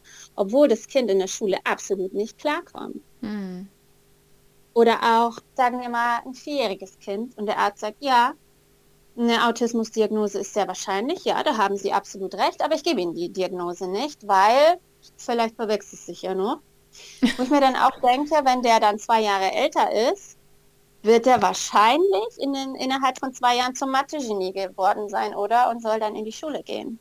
Also ja, äh, innerhalb von zwei Jahren wird sich das Problem nicht äh, vollständig lösen. Aber sie Mhm. geben die Diagnose nicht. ja. Ich, ich kann da ein Lied von singen. Also ich habe bis jetzt selber nur schlechte Erfahrungen gemacht, bei mir selbst. Und ich habe, ich, ich, ich kenne persönlich jedenfalls niemanden, der gute Erfahrungen gemacht hat. Es gibt natürlich ein paar Ärzte, die sich dann auch, es gibt immer mal ein paar Ärzte, die sich wirklich bemühen. Aber dann sind denen ja teilweise auch die Hände dann wieder total gebunden, so aus dem Ja. System heraus. Oder sie wissen dann selber nicht, was sie tun sollen. Ähm, ja, krass. Ja, es ist so, dass ich sehr viele türkische Familien, Familien berate Mhm. und ähm, sie leben in Deutschland, Mhm. wobei eine fällt mir ein, sie lebt auch in der Türkei. Und ich kann deshalb sagen, von diesen ganzen Erfahrungswerten von diesen Leuten, dass es nur in Deutschland so gehandhabt wird und in der Türkei zum Beispiel überhaupt nicht. Ah, in der Türkei spannend. bekommst du wirklich Hilfe und du wirst gehört. Ja, Die nehmen, die Ärzte dort nehmen es wirklich tatsächlich ernst und geben ein ganz breit gefächertes Angebot an Hilfsmöglichkeiten. interessant, ne? Weshalb zum Beispiel die, die hier wohnen, deswegen für teilweise für mehrere Monate in die Türkei geflogen sind, um dort spezifische Behandlungen zu bekommen für Autismus, die sie in Deutschland niemals kriegen würden. Krass. Und die mussten dieses Geld aufnehmen und alles dorthin fliegen und dort mehrere Monate leben, obwohl sie eigentlich in Deutschland wohnen. Ja, und die Deutschen selbst glauben immer, dass wir so ein unglaublich hervorragendes Gesundheitssystem haben und dass wir so fortschrittlich sind und die Deutschen das sind die modernsten und was auch immer. Aber ich lebe ja jetzt auch in einem anderen Land und man sieht schon, ähm, dass in Deutschland auch äh, an vielen Ecken und Enden was ganz schief läuft. Ne? Ja. Ja, das, also das wird mir immer erzählt. Ich frage die Leute dann auch, wie sie sich fühlen und sie sagen mir, also ich fühle mich hier in diesem Land absolut nicht ernst genommen von den Ärzten. Mhm. Und in der Türkei ist es anders. Ja. Weil wenn du da stehst mit einem vierjährigen Kind, das nicht sprechen kann, und der Arzt sagt, puh, warten wir mal ab, vielleicht wird es noch werden, Ja, ist echt krass. Ja. dann bist du ja einfach nur auf dich alleine gestellt. Mhm. Und so ist es einfach. Man muss das Ding selbst in die Hand nehmen. Ja. Und Und- wie, wie war es dann bei dir konkret dann? Ähm, du hast, warst Ja, dann beim Arzt und dann? Ich habe mich dann ähm, natürlich informiert, wie kann man Autismus heilen. Ja. Denn so bin ich aufgewachsen tatsächlich. Das haben mir meine Eltern schon von frühester Kindheit an einfach beigebracht. Zu sa also die Denkweise, auch wenn du, was weiß ich, was für eine Diagnose hast, du kannst alles heilen. Das ist großartig. Ja, und nicht zu sagen, okay, der Arzt hat gesagt, es ist unheilbar und dann nichts zu unternehmen und Ta- einfach sich dem Schicksal zu ergeben. Ja, toll, dass du das so Ähm, mitbekommen hast. Ja, meine Eltern sind eben Heilpraktiker und auch als ich Kind war, war es schon gang und gäbe, dass jemand, der Krebs hat, sich mit Ernährungsumstellung hat heilen können. Ja. Das war schon, bis ich ein Kind war. Und das habe ich gesehen und Mhm. miterlebt und Ja. mitbekommen. Und ich deswegen, es war für mich schon ein sehr großer Schock in der ersten Sekunde, diese Diagnose, Ja. die mir kein Arzt bestätigt hat, so Mhm. wie es halt üblich ist. Aber ähm, die Symptome waren eben da, egal wie man es nennen will. Die Es ist, Symptome waren es da. ist letztendlich auch egal, wie du es nennen willst. Ja, es, das sage es, ich auch. es geht ja im ist- Grunde darum, dass da Symptome da sind, unter die das Kind und die Familie und jeder, der mit dem Kind zusammen darunter leidet und dass Ja. kein normales Leben möglich ist. Das reicht ja. Das, wie, es, wie du es jetzt nennst, ist relativ wumpe, ne? Genau. Ähm, ja, äh, wo bin ich jetzt stehen? Ach genau, ja, also das war schon ein Schock für mich, aber in der nächsten Sekunde wusste ich eben, man kann alles heilen. Man muss nur rausfinden, wie. Und ich hatte keine Ahnung, wie und habe dann halt einfach Tag und Nacht alles abgesucht, ähm, um auf eine Lösung zu kommen. Und ja, da habe ich dann halt einige Monate lang alles Mögliche ausprobiert, was man halt so als nächstbestes findet. Ähm, als allererstes bin ich drauf gekommen, weil das hatte ich schon in Büchern gelesen, bevor ich überhaupt irgendwas mit Autismus zu tun hatte, habe ich schon gelesen gehabt, dass man Autismus mit Ernährungsumstellung heilen kann. Ach krass. Mhm. Ja. Also bevor ich überhaupt was wusste, habe ich das mal in einem Buch gelesen über gesunde Ernährung, weil, wie gesagt, ich dachte, ich bin ja total gesund hier. Ja. Und dann habe ich das gleich mal nachgeguckt und das findet man wirklich gleich so als erstes, also laktosefreie, glutenfreie Diät Mhm. ähm, lindert Autismus. Gut, mein Kind hat aber nichts gegessen. Ja, super. Damit konnte ich da gar nicht ansetzen, Ja. weil der hat zu dem Zeitpunkt noch nichts gegessen. Mhm. Und ja, ich habe dann aber alles andere ausprobiert, was Dr. So und so halt so erzählt. Da gibt es ja mehrere Doktoren, die sagen, du musst hier so und so machen, das und das einnehmen und äh, das kommt hier von Parasiten und was weiß ich nicht was alles. Und ich Ja. habe das alles ähm, gemacht und gegeben. Ich habe wirklich Sachen gegeben meinem Kind, die ich mit heutigem Wissen besser nicht gegeben hätte. Und es hat letztendlich alles noch schlimmer gemacht. Mhm. Dann kam eben noch diese absolute, absolute Geräuschempfindlichkeit dazu, dass ich zusätzlich zu den ganzen Schreianfällen das auch noch hatte, dass der David bei jeder Kleinigkeit, also bei jedem kleinsten Geräusch einen Schreianfall bekommen hat, wie zum Beispiel, wenn ich eine Salatschleuder bedient habe aufgrund des Geräusches oder ein Salzstreuer, weil das macht auch ein Geräusch. Oh Gott. Und von Staubsaugen oder Mixen brauche ich, glaube ich, gar nicht erst anfangen zu erzählen. Ja. Oder Musik hören. Musik kann ich nur sagen, blanke Katastrophe. Mhm. Und wenn du irgendwo hinkommst, wo Menschen sind, kann es sein, dass es Musik geben wird. Ja, und Mein Geräusche. Mein Kind ist ausgerastet. Ja, Wahnsinn. Oh. Ja. Also, das war jetzt ein, ein Symptom. Es kam wirklich alles Mögliche noch dazu an Symptomen. Also, es war Wahnsinn. ja. Und ähm, es war auch, ehrlich gesagt, diese Parasitenkuren und so, es war einfach nur eine Katastrophe, das durchzuführen. Das war alles einfach nur furchtbar. Und gebracht hat es nichts. Und ich war wirklich absolut verzweifelt und mit meinen Nerven absolut am Ende. Weil wenn du ein Kind hast, was nur schreit, schreit, hm. schreit, schreit wegen allem, weil du einen Salzstreuer benutzt, weil irgendwas, keine Ahnung, nicht in der richtigen Reihenfolge läuft, dann kannst du irgendwann echt nicht mehr. Natürlich nicht. Und ich habe dann, ich habe nie aufgegeben, ich habe immer weiter gesucht, was kann helfen, was kann helfen. Dann kam ich auf so eine berühmte Diät, ähm, auch wieder eine Art von Essensweise, die verspricht, Autismus zu heilen und auch andere Störungen. Ich glaube, Depression war auch dabei. Und dann habe ich mir das so durchgelesen, was man da also zu sich nehmen soll für ein Lebensmittel.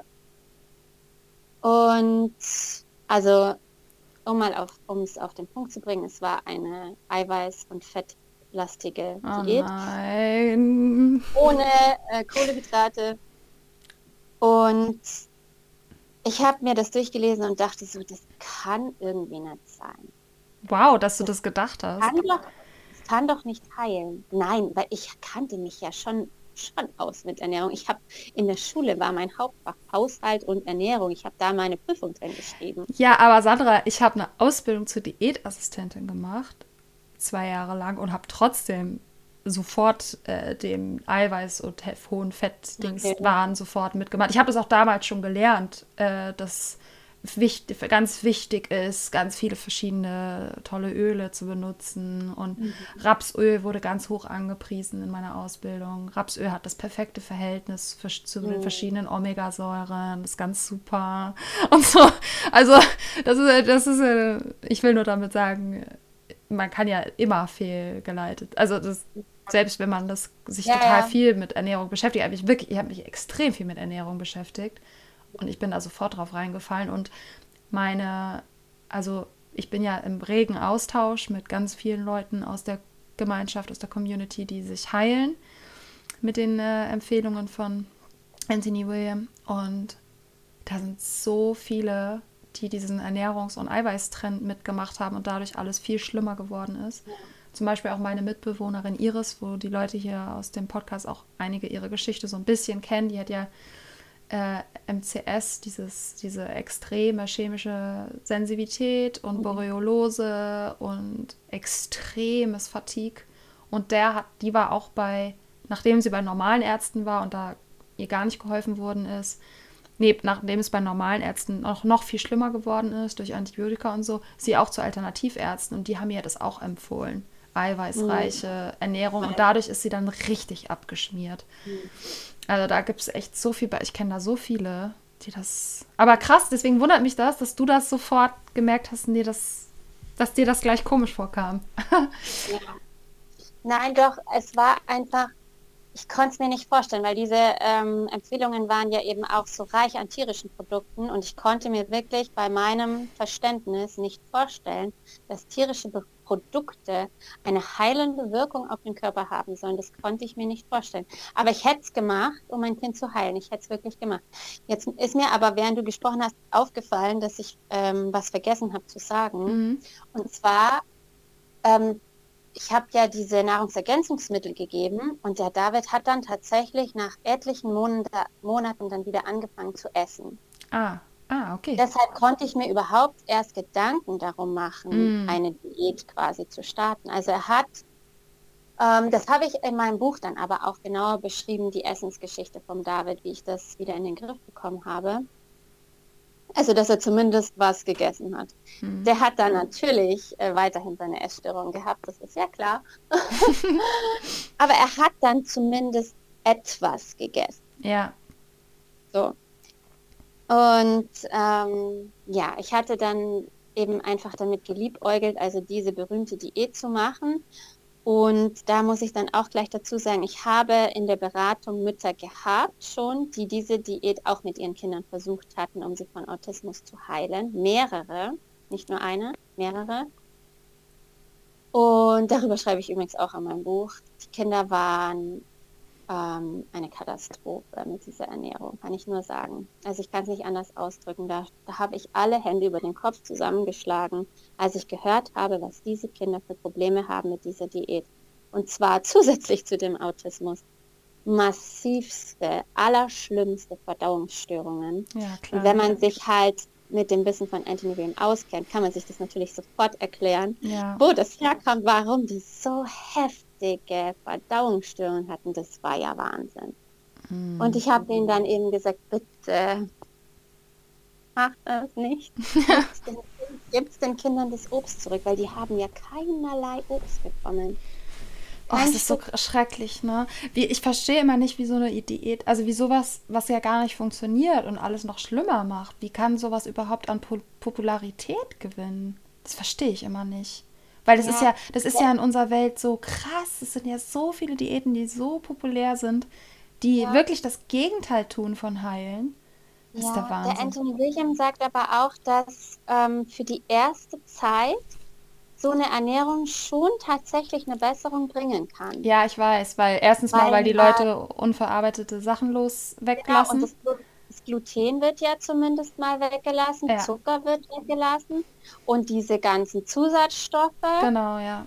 Das fällt ja schon mal alles weg, deswegen kann es auch eine Verbesserung geben. Und er sagt, wenn du diese Ernährung aber beibehältst, dann bekommst du nach fünf bis zehn Jahren deine Störungen. Ja, klar. Ich weiß. Und auch wegen dem krassen äh, Adrenalin, das ausgeschüttet wird durch ja. den hohen Fettgehalt, ja. fühlst du dich besser kurzzeitig. Ne? Genau. Ne? Das ist ja wie eine Droge ja. zu nehmen im Grunde. Ja. Ja. Das ist ihr Energielieferant. Genau. Das sage ich auch in dem Buch, dass ähm, am Rande, dass wenn du dann von dieser Fettdiät wieder wegkommst, dann hast du ja Adrenalin-Entzugserscheinungen. Ja. Weil, weil, das, weil die Energie nur durch Fett generiert wurde. Ja, ja, klar.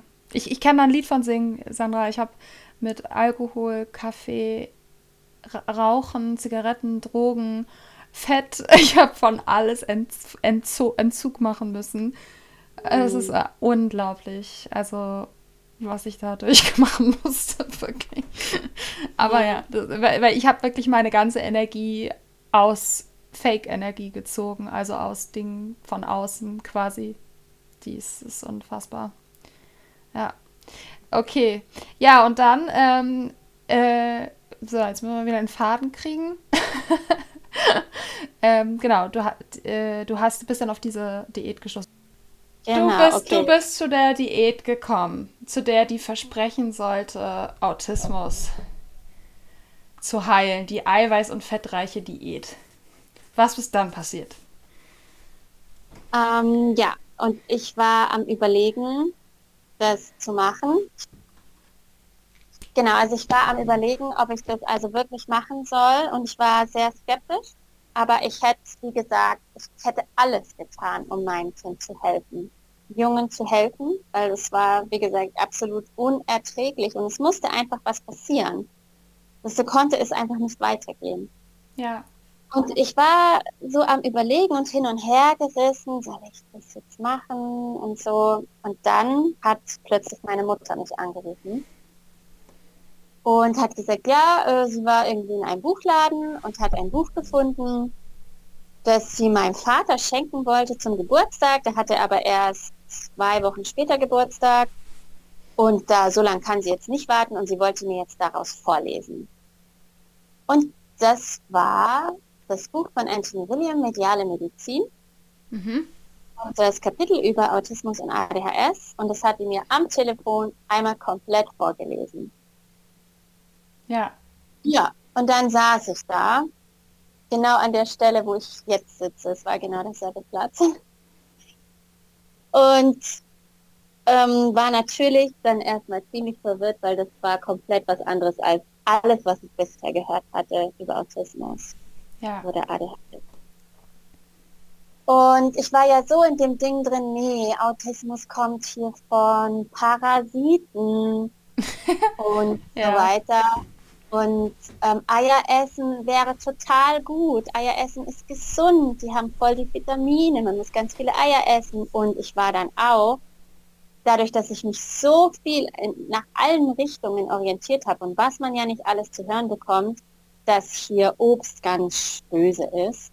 Ich hatte nie Obstangst gehabt, überhaupt nicht. Aber kurz vorher habe ich wirklich diese Obstangst bekommen Oh. Ähm, mhm. Was man ja so gesagt bekommt, hier, ähm, man darf ähm, nur regionales Obst essen und nur dann, wenn es gerade reif ist. Ja. Und so weiter und so fort. Und der, der Zucker, das ist, ähm, da kriegst du hier von Obst, kriegst du hier Insulinresistenz. Da war ich schon ganz verängstigt. Oh mein Gott, oh mein Gott.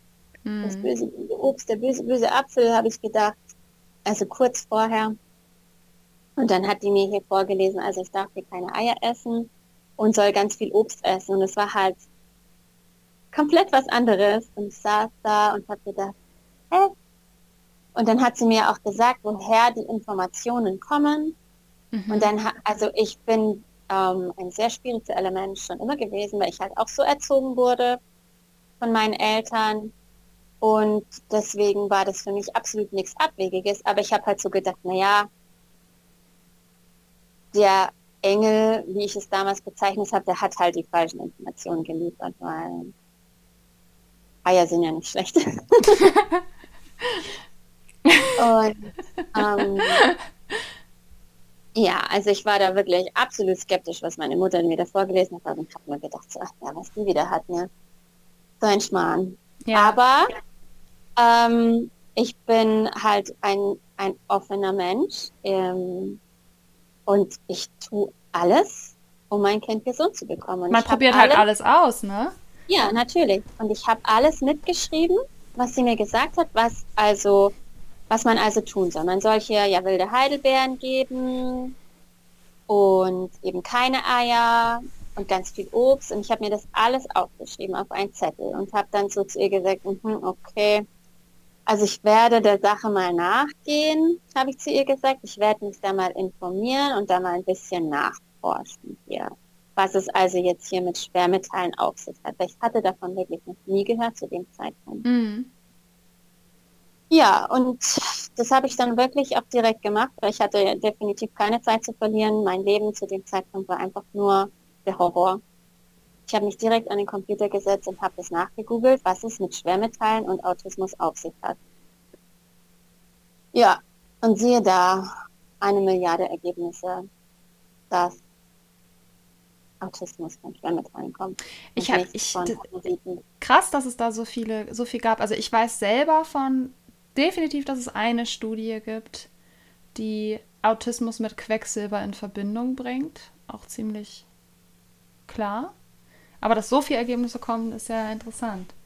Ja, ich weiß nicht mehr, wie viele es waren, aber es war unendlich für mich gefühlt. Ja. Wo überall geschildert wurde, ja, es hat mit Schwermetallen zu tun. Mhm.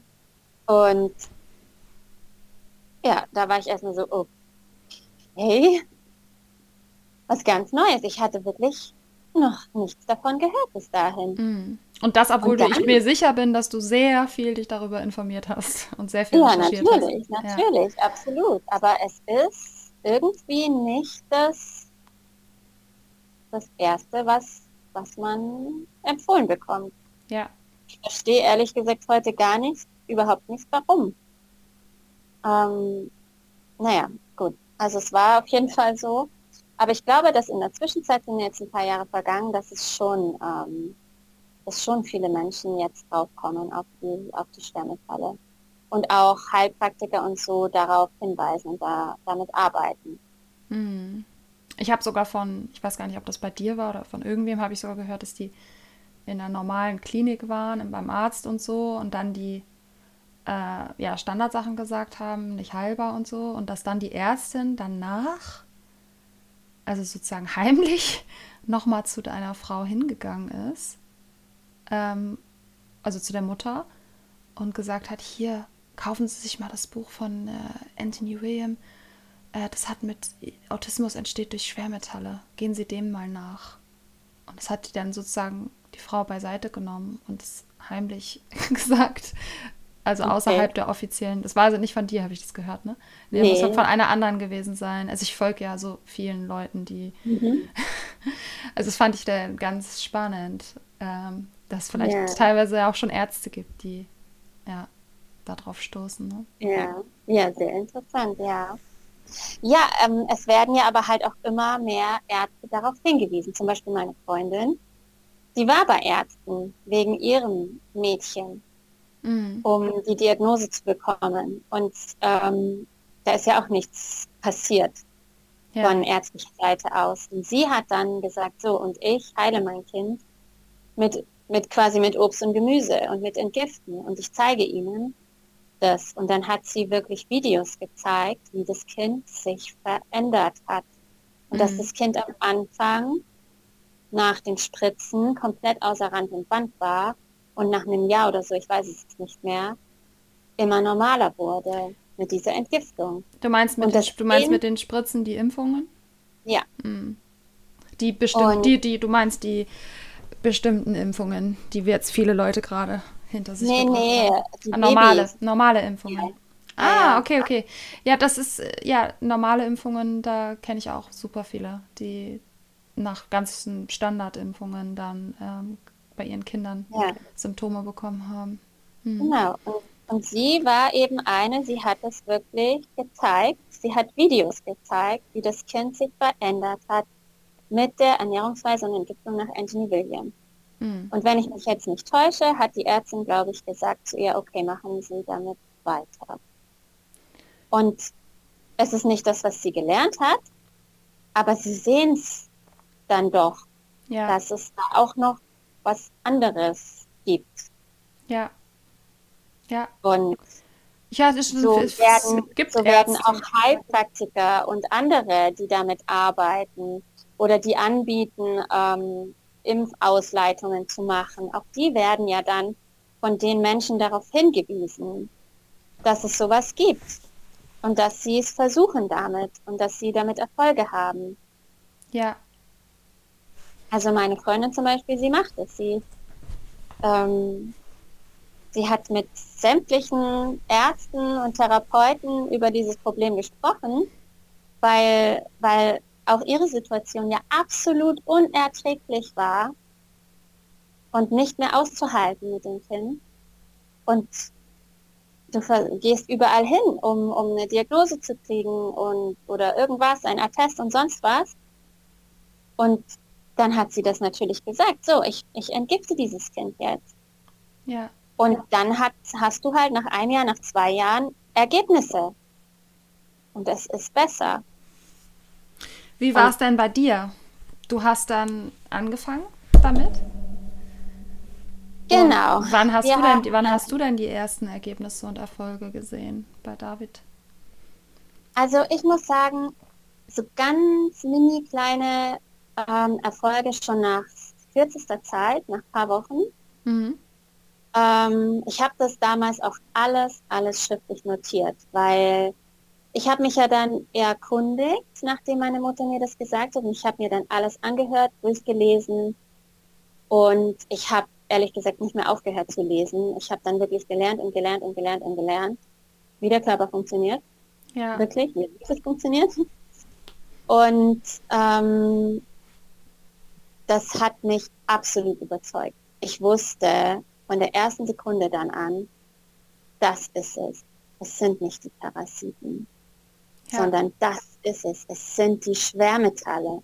Das war für mich so, also das war, das kann ich auch schon wieder gar nicht in Worte fassen, wie das war für mich. Das ist wie, jetzt hat sich der Vorhang gelüftet. Mhm. So, jetzt weißt du es. Und das, und ich wusste von der ersten Sekunde an, das ist es. ja. Und deswegen, ich habe alles notiert. Alles, was ich gemacht habe. Und jede Veränderung habe ich notiert in einem Tagebuch. das ist gut, dass du das gemacht hast. Ja, absolut. Und es hat mir erstens selber total geholfen, immer wieder vor Augen zu sehen, was sich bereits verändert hat. Weil die Situation einfach so schlimm war mit so vielen Symptomen. Und nur wenn ein Symptom sich gebessert hat, heißt es nicht, dass dein Leben wieder in Ordnung ist, weil es halt noch 100.000 andere Symptome gibt. Natürlich. Immer noch Ärger, sage ich mal, verursachen, auch wenn eine Sache besser geworden ist. Und es hat mir so geholfen, da durchzukommen, durch diese Phase, wo es einfach immer noch so schlimm war. Ja, das ist und ja auch wichtig, ne, dass man das klar macht den Menschen, dass Heilung ist halt nicht geradlinig und von einem Tag auf ja. den anderen geht dann alles super toll, sondern Absolut. das ist, das ist das halt ich, voll der lange Prozess. Ja, das sage ich in jeder Beratung. In ja. jeder Beratung. Das geht nicht von heute auf morgen. Absolut nee. nicht. Man braucht schon einen langen Atem. Ja. Aber es wird eben, es wird immer besser. Auf jeden Fall. Und man muss sich, das, das ist halt wirklich gut, wie du sagst, dass man sich das notiert, weil man tendiert ja extrem dazu, also ich habe das bei mir selber erlebt, ich habe es erlebt jetzt gerade, wo mein Sohn auch äh, kleine Rückschläge Schläge gehabt hat.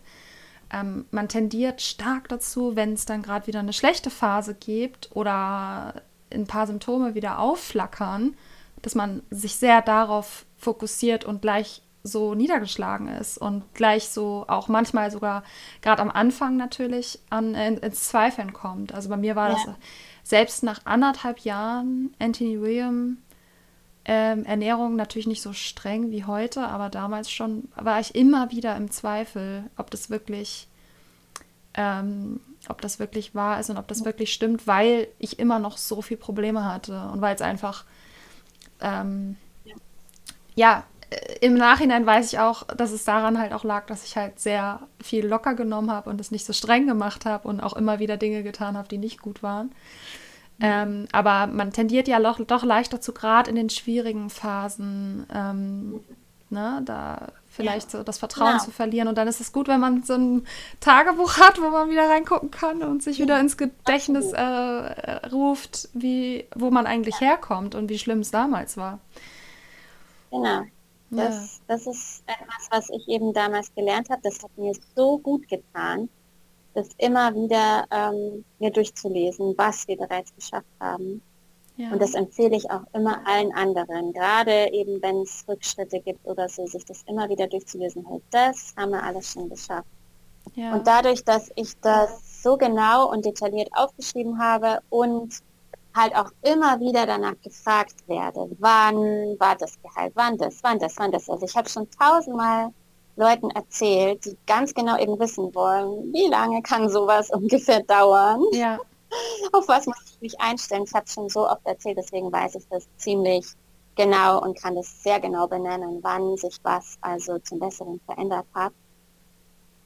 Hm. Und es ging mit minimalsten Veränderungen los ähm, wo ich halt gemerkt habe, so huch, da hat sich jetzt ja wirklich was getan, weil der David hatte eben wirklich Tausende von Störungen. Wir haben ja schon darüber gesprochen, über die grobmotorischen Störungen mit der Beweglichkeit. Das hat natürlich auch betroffen die feinmotorische Störung mit den Fingern und ähm, auch, was ich noch gar nicht gesagt habe, die kognitiven Störungen. Das heißt, der hat um es mal auf den Punkt zu bringen, der hat einfach nichts verstanden. Mhm. Also der konnte ja sowieso nicht sprechen, das ist ja die eine Sache, er hat nicht gesprochen, aber auch wenn du ihm halt was gezeigt hast oder du hast halt versucht, dass er halt irgendwas kann, sagen wir, trinken aus einem Glas. Ja. Er konnte das nicht. Mhm. Er konnte es einfach nicht. Und ich habe ein Jahr lang versucht, ihm das zu zeigen, wie er selber aus einem Glas trinken kann. Ein Jahr lang.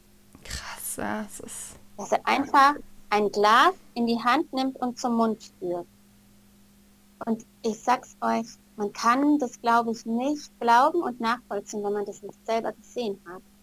Nee, Aber klar. Das war nicht möglich. Das ist unvorstellbar für mich. Ich glaube, ich habe meinem Sohn ein oder zweimal gezeigt, wie man ein Glas hält und dann hat er es sofort gemacht. Also. Ja, und meiner ein Jahr lang ging es nicht.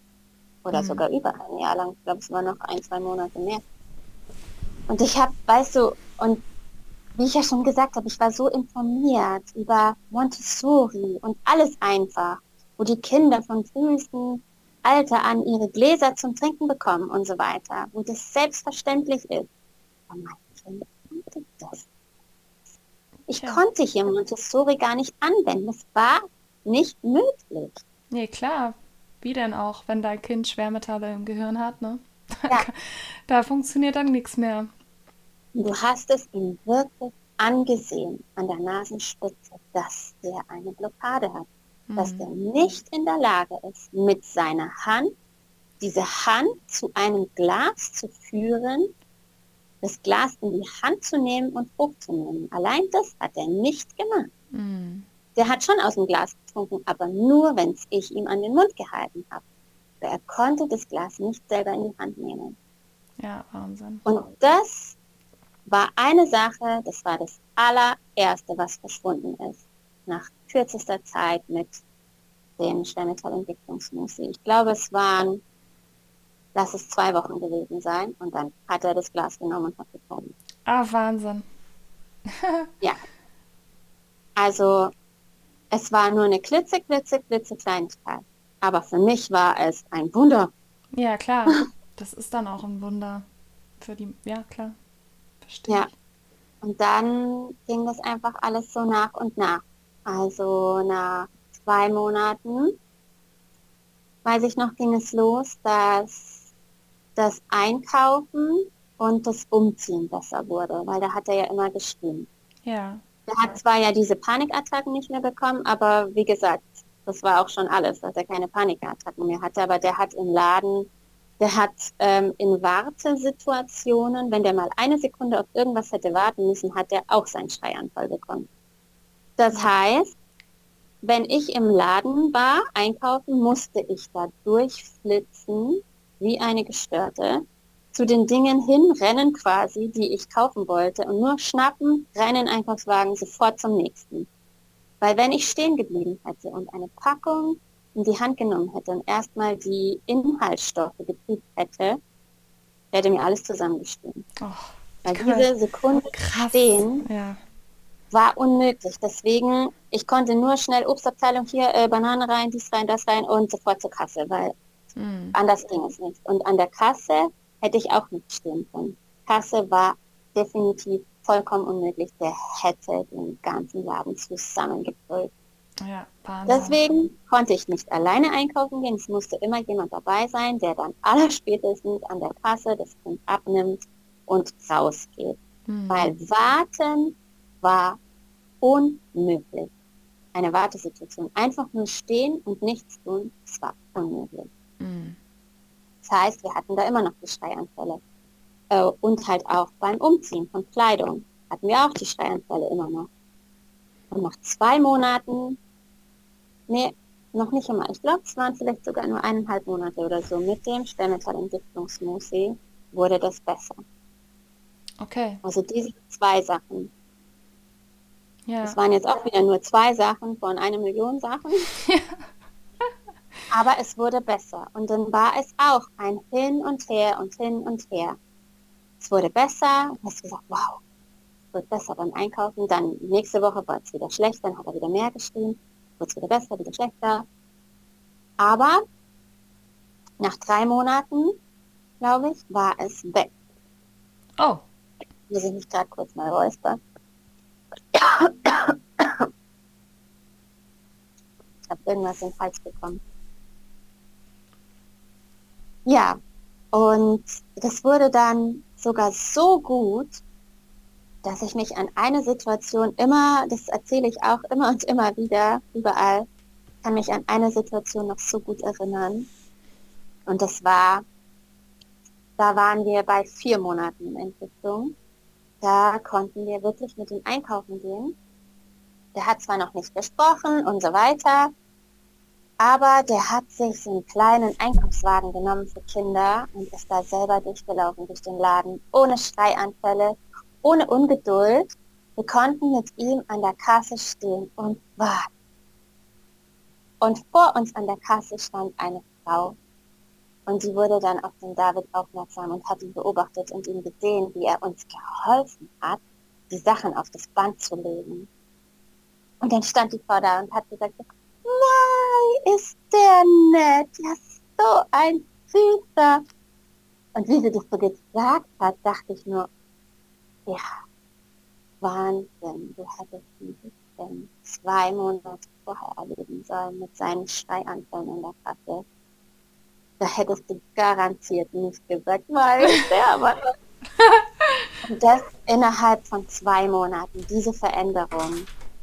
Ja. Und das war, das war so toll, weil der wirklich dann beim Einkaufen echt ein normales Kind war. Ja, spätestens ab dann wusstest du dann ja quasi, okay, äh, das funktioniert ja. wirklich, ne? Also, Ganz genau, dann wusste ich das. Wie lange? Der hat zwar, ja. Der hat zwar immer noch nicht gesprochen, der war weiterhin nonverbal, also der war zu dem Zeitpunkt absolut stumm, der hat kein Mucks 20 gegeben. Mhm. Und alles Mögliche lief nicht rund, er hatte auch immer noch die Geräuschempfindlichkeit und so weiter und so fort. Aber auf den Einkaufen gehen. Ja. Und zwar ganz friedlich. Und ach, ich hatte noch viele von solchen Erlebnissen, muss ich sagen, auch beim Einkaufen. Und ich war dann jedes Mal so stolz und so glücklich, dass wir das geschafft haben. Ja, das glaube ich. Und wie viele Jahre macht ihr das denn jetzt gerade? Also zu dem jetzigen Zeitpunkt? Über wann? vier Jahre. Über vier Jahre, Wahnsinn. Toll. Ja. Und vielleicht magst du ja mal erzählen, wir müssen natürlich, wir können natürlich nicht die ganze Entwicklung erzählen, aber ja. vielleicht magst du mal erzählen, wie es heute ist. Ja, also ich kann das mal ähm, auch, also heute ist, hat er definitiv keinen Autismus mehr. Also das war auch, ähm, also ich habe dann weiterhin diese Autismus-Tests gemacht und es kam erstmal das erste Jahr immer wieder dasselbe Ergebnis raus ähm, bei diesen Fragen, weil man konnte zwar mit ihm einkaufen gehen und so, aber er hatte keine sprachliche Entwicklung, hatte, mh, hm, ja, er hatte auch immer noch Zwangsstörungen, obwohl das dann äh, mit der Zeit schon besser geworden ist, aber sie waren trotzdem nicht da und so weiter und das ist halt dann immer noch Autismus. Ja, Oder klar. dass dir halt gesagt wird, also eine Autismusdiagnose ist wahrscheinlich, so drückt man das aus. Mhm. Das war alles nach wie vor da, obwohl sich so vieles verbessert hatte. Aber nach eineinhalb Jahren ähm, sind dann die Punkte schlagartig gesunken. Oder was heißt schlagartig? Äh, und zwar ist es so gewesen, dass der David dann tatsächlich nach zehn Monaten Entwicklung angefangen hat zu sprechen. Oh wow. Und er hat, ja, und er hat dann gesprochen. Und das ist ein Punkt ähm, in diesem Autismus-Test. Da fallen dann halt ganz viele Punkte, wenn dein Kind dann halt wirklich versteht und ja. Und ähm, dann kam halt ja dazu, dass das Sozialverhalten immer besser wurde. Und zwar ähm, nach einem halben Jahr Entwicklung war das schon echt super, dann das Sozialverhalten. Oder dass es sich halt so stark verbessert hat. Und ja, wie gesagt, die Zwangsstörungen wurden immer weniger und dann nach eineinhalb Jahren hieß es, ähm, eine Autismusdiagnose ist unwahrscheinlich, weil die Punkte aufs Minimalste runtergesunken sind, und zwar von, 4, äh, von 64 auf, weiß ich nicht mehr genau, ich müsste nachschauen, aber ich glaube, auf letztendlich waren, äh, waren es 24 oder 15, bin ich nicht mehr sicher. Auf jeden Fall aufs unterste gesunken. Großartig, das sind natürlich Nach schon. so einer kurzen Zeit. Ja, das ist echt cool. Also ich, hab, ich, ich, kann dazu ganz kurz sagen, ich habe das gleiche erlebt. Ich mache mit meinem Sohn ungefähr seit einem Jahr äh, das Ganze, weil ich vorher, ich mache das selber zwar schon drei Jahre, seit anderthalb Jahren intensiv, aber ich hatte vorher nicht die Energie, die Kraft, ähm, das auch mit meinem, also auch meinem Sohn Selleriesaft zuzuführen und den Smoothie und alles, weil er hat das auch verweigert und das, ich konnte das von meiner Kraft und einfach allem nicht. Und ich kann nur sagen, jetzt zu dem jetzigen Zeitpunkt machen wir es ein Jahr. Und es ist einfach nur unglaublich. Also absolut unglaublich, was äh, sich gebessert hat. Also bei uns.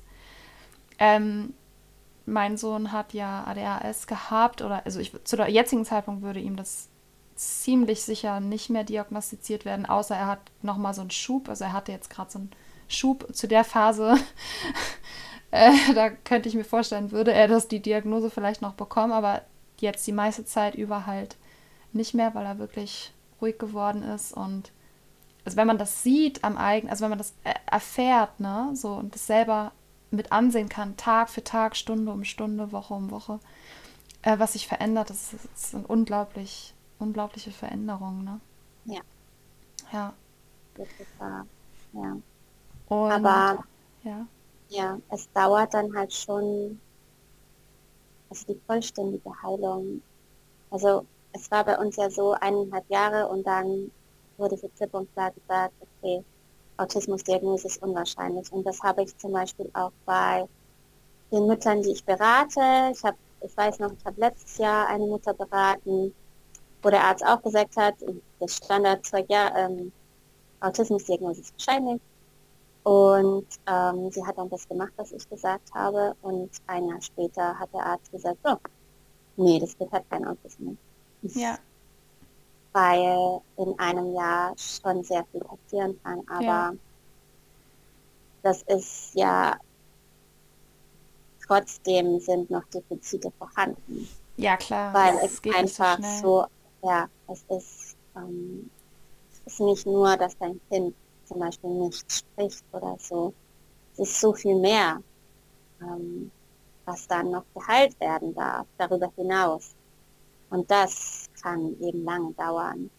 Das, ähm, weil äh, bei Autismus ist ja so, das ist ja die, die schwerste Form, sage ich jetzt mal so salopp, äh, der Schwermetallentwicklung und der frühkindliche Autismus ist die allerschlimmste Form. Mhm. Und wenn du jetzt die Schwermetalle also rausbringst und die Schwermetalllast immer weiter abnimmt, aber es sind ja trotzdem noch Schwermetalle drin, auch wenn die Last abgenommen hat, sodass du keinen frühkindlichen Autismus oder Autismus mehr hast, also so schlimm ist es nicht. Und dann kommt jetzt das, wo du drin bist, der, das ADHS oder das ADS. Ja. Ja. Und ähm, das ähm, ist etwas, was dann auch wieder geheilt werden darf.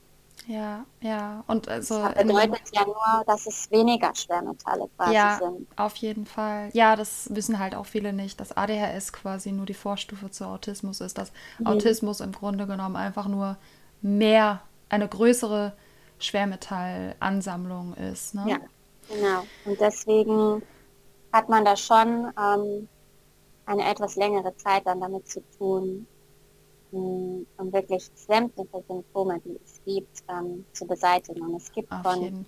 Schwermetallen ausgelöste Symptomen gibt es so, so, so viele. Und das betrifft ja auch Kinder, die nicht autistisch sind und die Klar. auch nicht ADHS haben.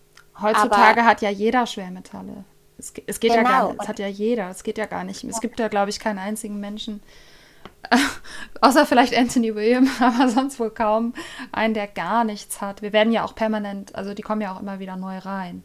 Ne? Also Ja. das, und aber es geht ja im Grunde genommen nur darin, darum, dies so stark zu minimieren, ähm, dass es keine Auswirkungen mehr hat. Ne? Genau, und das kann halt bei einer so hohen Belastung wie jetzt bei uns, kann sich das halt schon ein paar Jahre eben hinziehen, bis dann halt Fall. endlich gar nichts mehr übrig ist von diesen ganzen Dingen, die von Schwermetallen verursacht werden, wie halt Essstörungen, diese Zwangsstörungen, Angststörungen, aber auch, wenn es halt nicht so schlimm ist, die Lernstörungen, Lernschwierigkeiten, Verständnisschwierigkeiten, Legasthenie, Ja, ähm, ach, was es nicht alles gibt. Es gibt so viel, was ähm, von Schwermetallen kommt. ja, ja. Ähm, Konzentrationsstörungen. Ja, habe ich Ähm. alles auch äh, Konzentrationsstörungen Störungen hatte mein Sohn extrem. Mein Sohn konnte, der konnte das, der, der war halt, äh, ähm, der hat halt nicht so, der hat seltener eher so das, was du hattest, das David hat ja immer gleich einfach losgeschrien. Mein Sohn hat das anders gemacht. Der konnte auch, also warten oder so Dinge auch völlig unmöglich. Auch nicht eine Sekunde oder über, auf irgendwas kurz konzentrieren. Ich konnte auch nicht mit dem reden. Also ich konnte nicht mal, zwei Sätze waren schon zu viel. Das waren ihm schon zu viel, dann war er schon, musste er sich wieder auf was anderes. Äh, Mhm. ne? Und bei Ja. dem, bei dem war das eher immer so, der hatte dann diese krasse Hyperaktivität, dass er dann, der hat einfach alles auseinandergenommen. Der hat einfach, äh, ne, oder wenn ich, wenn zum Beispiel Besuch gekommen ist, nur der Postbote und mir nur eine Sache sagen wollte, wenn James daneben stand, der hat uns nicht einen Satz reden lassen. Der spricht dann dazwischen, zappelt rum ja. um uns beide. Der zieht mir dann ganz immer doller und immer doller so am Arm und sagt, Mama, Mama, Mama, Mama. Also so. Das kenne ich auch. Das kenne ich auch und das höre ich auch von den anderen. Ja, also da, mein Sohn hat halt. Die kennen das alle. Ja. Genau diese Situation. Ja. Ja, genau. Und das, ähm, äh, also man, ich habe wir haben halt Riesenerfolge. Ich werde auch auf jeden Fall noch mal eine eigene Folge nur über ADHS und Sucht machen, weil das sowieso so ein Riesenthema ist. Also bei meinem Sohn war es jetzt ja noch keine Sucht, aber in der Suchtszene, sag ich mal, ähm, ist ADHS auch extrem weit bei Erwachsenen verbreitet. Ich werde ja, darüber das, das, das schreibe ich auch in meinem Buch, weil wenn du eine Sache hast, ist es ja zu der nächsten Sache nicht weit. Es genau. kommt ja alles irgendwo vom selben. Und deswegen habe ich auch geschrieben, ne, wenn ein Kind jetzt Essstörungen hat, das ist ja eigentlich das Thema von meinem Buch, ist es aber auch sehr wahrscheinlich, dass es noch andere Probleme hat, außer Essstörungen, genau. wie zum Beispiel Kon Konzentrationsstörungen, Legasthenie und so weiter und so fort. Ja. Oder auch ähm, Krämpfe zum Beispiel. Es gibt viele Kinder, ich habe sie schon selber gesehen, sie krampen und haben ähm, so äh, in den Armen und Händen Probleme. Der David hatte das auch. Das war aber sehr schnell weg. Und ähm, das ist zum Beispiel auch so eine Sache. Hm. Ja. Ähm, und Menschen mit so bis hin zu Epilepsie. Ich kenne auch ein Kind mit Epilepsie. Ja, gibt es immer mehr. Es ist immer mehr. Das ja. wird ja auch eh, haben, immer mehr. Ne? Wir haben Epilepsie, das ist dann quasi für diese das Schlimmste, aber es gibt halt auch Essstörungen. Ja. Die sind zwar nicht so schlimm wie jetzt Magersucht oder so, aber trotzdem halt vorhanden. Und ja. wenn ein Kind halt alles zu essen ablehnt, außer halt, keine Ahnung, zwei, drei Gerichte, dann ist das halt eine Essstörung. Ja, natürlich. Ja, klar. Ja. ja, nee, das ist eine, eine Krankheit kommt selten allein, wenn schon ein Problem da ist, ne? Und meistens im Laufe der Jahre addiert sich dann eins nach dem nächsten so dazu, wenn man nicht eingreift, ne? Ja. Ja, okay, Sandra, ich will so langsam äh, müssen wir, glaube ich, zu einem Ende kommen, weil wir sind bald bei zwei Stunden sonst. Okay. Ja, ähm, ja. Also. Ja, ich, ich weiß das schon. Es gibt, ich habe immer, ich könnte stundenlang wirklich erzählen, Stunden. Ja, ich, ich auch. Um, auf jeden Fall. Auf jeden Fall. Ich würde dich, vielleicht schaffen wir das ja nochmal irgendwann, dass ich dich nochmal einlade, nur zu dem Thema ähm, Mutterschaft, ähm, ja. weil das ja auch nochmal, weil du hast jetzt im Grunde genommen ja auch hauptsächlich eigentlich nur von deinem Sohn erzählt und was du so gemacht hast, aber gar nicht so, wie das für dich war, wie du dich gefühlt hast, ne? Und ähm, was für eine unglaubliche Herausforderung das ist. Ähm, genau. Ähm, was wollte ich denn jetzt noch sagen? Abschließend. Also erstens mal, ich finde es unglaublich toll. Du bist für mich ähm, ja eine unglaublich starke Frau äh, und liebevolle Mutter und ich bewundere dich sehr und deinen Account habe ich sehr gern. Ich werde den äh, auf jeden Fall verlinken ähm, in den Show Notes, so dass ja Leute dich auch vielleicht kontaktieren können, wenn hier irgendjemand ist, der auch äh, ein Kind hat mit äh, mit irgendeiner Art von Krankheit oder Symptomen oder so zu kämpfen hat, dass sie sich theoretisch bei dir dann auch melden können, wenn sie das möchten. Ja. Ähm, du behandelst ja nicht nur Kinder mit Autismus, sondern ich gehe mal davon aus, mit einer ganzen Bandbreite an Symptomen, ne? Genau, und auch Erwachsene. Und auch Erwachsene. aber ja, aber ähm, ja das ist einfach, ähm, damit kenne ich mich halt am besten aus, sage ich mal. Ja, ja, ja, ja, klar. Ähm, ja, das mache ich auf jeden Fall. Also ich finde deine Geschichte sehr faszinierend. Ich finde es auch toll, dass du nicht aufgegeben hast und einfach weiter recherchiert hast und weitergemacht hast. Ähm, das finde ich toll und dass deine Eltern dir das da scheinbar schon so mitgegeben haben. Und du hattest natürlich auch irgendwo schon, äh, ich sag mal jetzt Glück in Anführungsstrichen, dass deine Eltern schon so alternativ unterwegs waren und du quasi schon so offen warst für Informationen, die halt nicht aus dem Mainstream stammen oder die halt nicht schulmedizinisch äh, sind. Da haben wir jetzt leider auch gar nicht drüber sprechen können, was für Erfahrungen du gemacht hast bei dir selber, im, bei, bei, deinem eigenen, bei deinem eigenen Beruf. Ja, Wäre ja auch nochmal spannend. stundenlang könnte ich sprechen, um alle Themen abzudecken. Es ist eine unendliche Geschichte, Ja, ja. das stimmt. Aber du schreibst ja jetzt auch ein Buch. Sag mir auf jeden Fall Bescheid, wenn das fertig ist, ne? Äh, ich will das auf jeden Fall sowieso haben, weil ich sammle eh äh, alles, was irgendwie, ja, wo es um Heilung geht. Und ähm, ja, also ich danke dir auf jeden Fall, dass du da warst. Ach so, ich möchte noch eine Frage stellen. Meine Frage, die stelle ich allen immer am Ende. Und zwar, was bedeutet für dich Unabhängigkeit? Und glaubst du, dass du unabhängig bist? Oh, das ist eine gute Frage. Mhm. Ähm, ja, also zum Thema Unabhängigkeit, boah, da gibt es ja sehr, sehr viel zu sagen auf allen Ebenen. Nicht nur gesundheitlich, sondern ja, da gibt es ja noch so viel darüber hinaus. Ja, Aber ja, wenn wir es jetzt einfach mal auf die Gesundheitsthemen mal runterbrechen wollen, ähm, ist es für mich ähm, der Wahnsinn einfach, wenn ich mein Leben früher mir anschaue, wo ich quasi abhängig war von verschiedenen Mitteln, um schmerzfrei irgendwie durchzukommen, um, um meine Aufgaben zu überleben, äh, erledigen. Ähm, und ja, ich weiß gar nicht, wie ich das ausdrücken soll. Ich habe einfach in meinem Leben gelernt, angefangen, als ich beim Arzt gearbeitet habe und ähm, mit so vielen Symptomen bei meinem Kind zu kämpfen hatte. Ich habe gelernt, man muss die Sache selber in die Hand nehmen. Und dann bist du unabhängig ja, von dem, was ein Arzt dir sagt. Zum Beispiel, oh, äh, der hat hier eine Autismusdiagnose, die wäre wahrscheinlich und das ist unheilbar, weil das sagen sie, das ist nicht heilbar.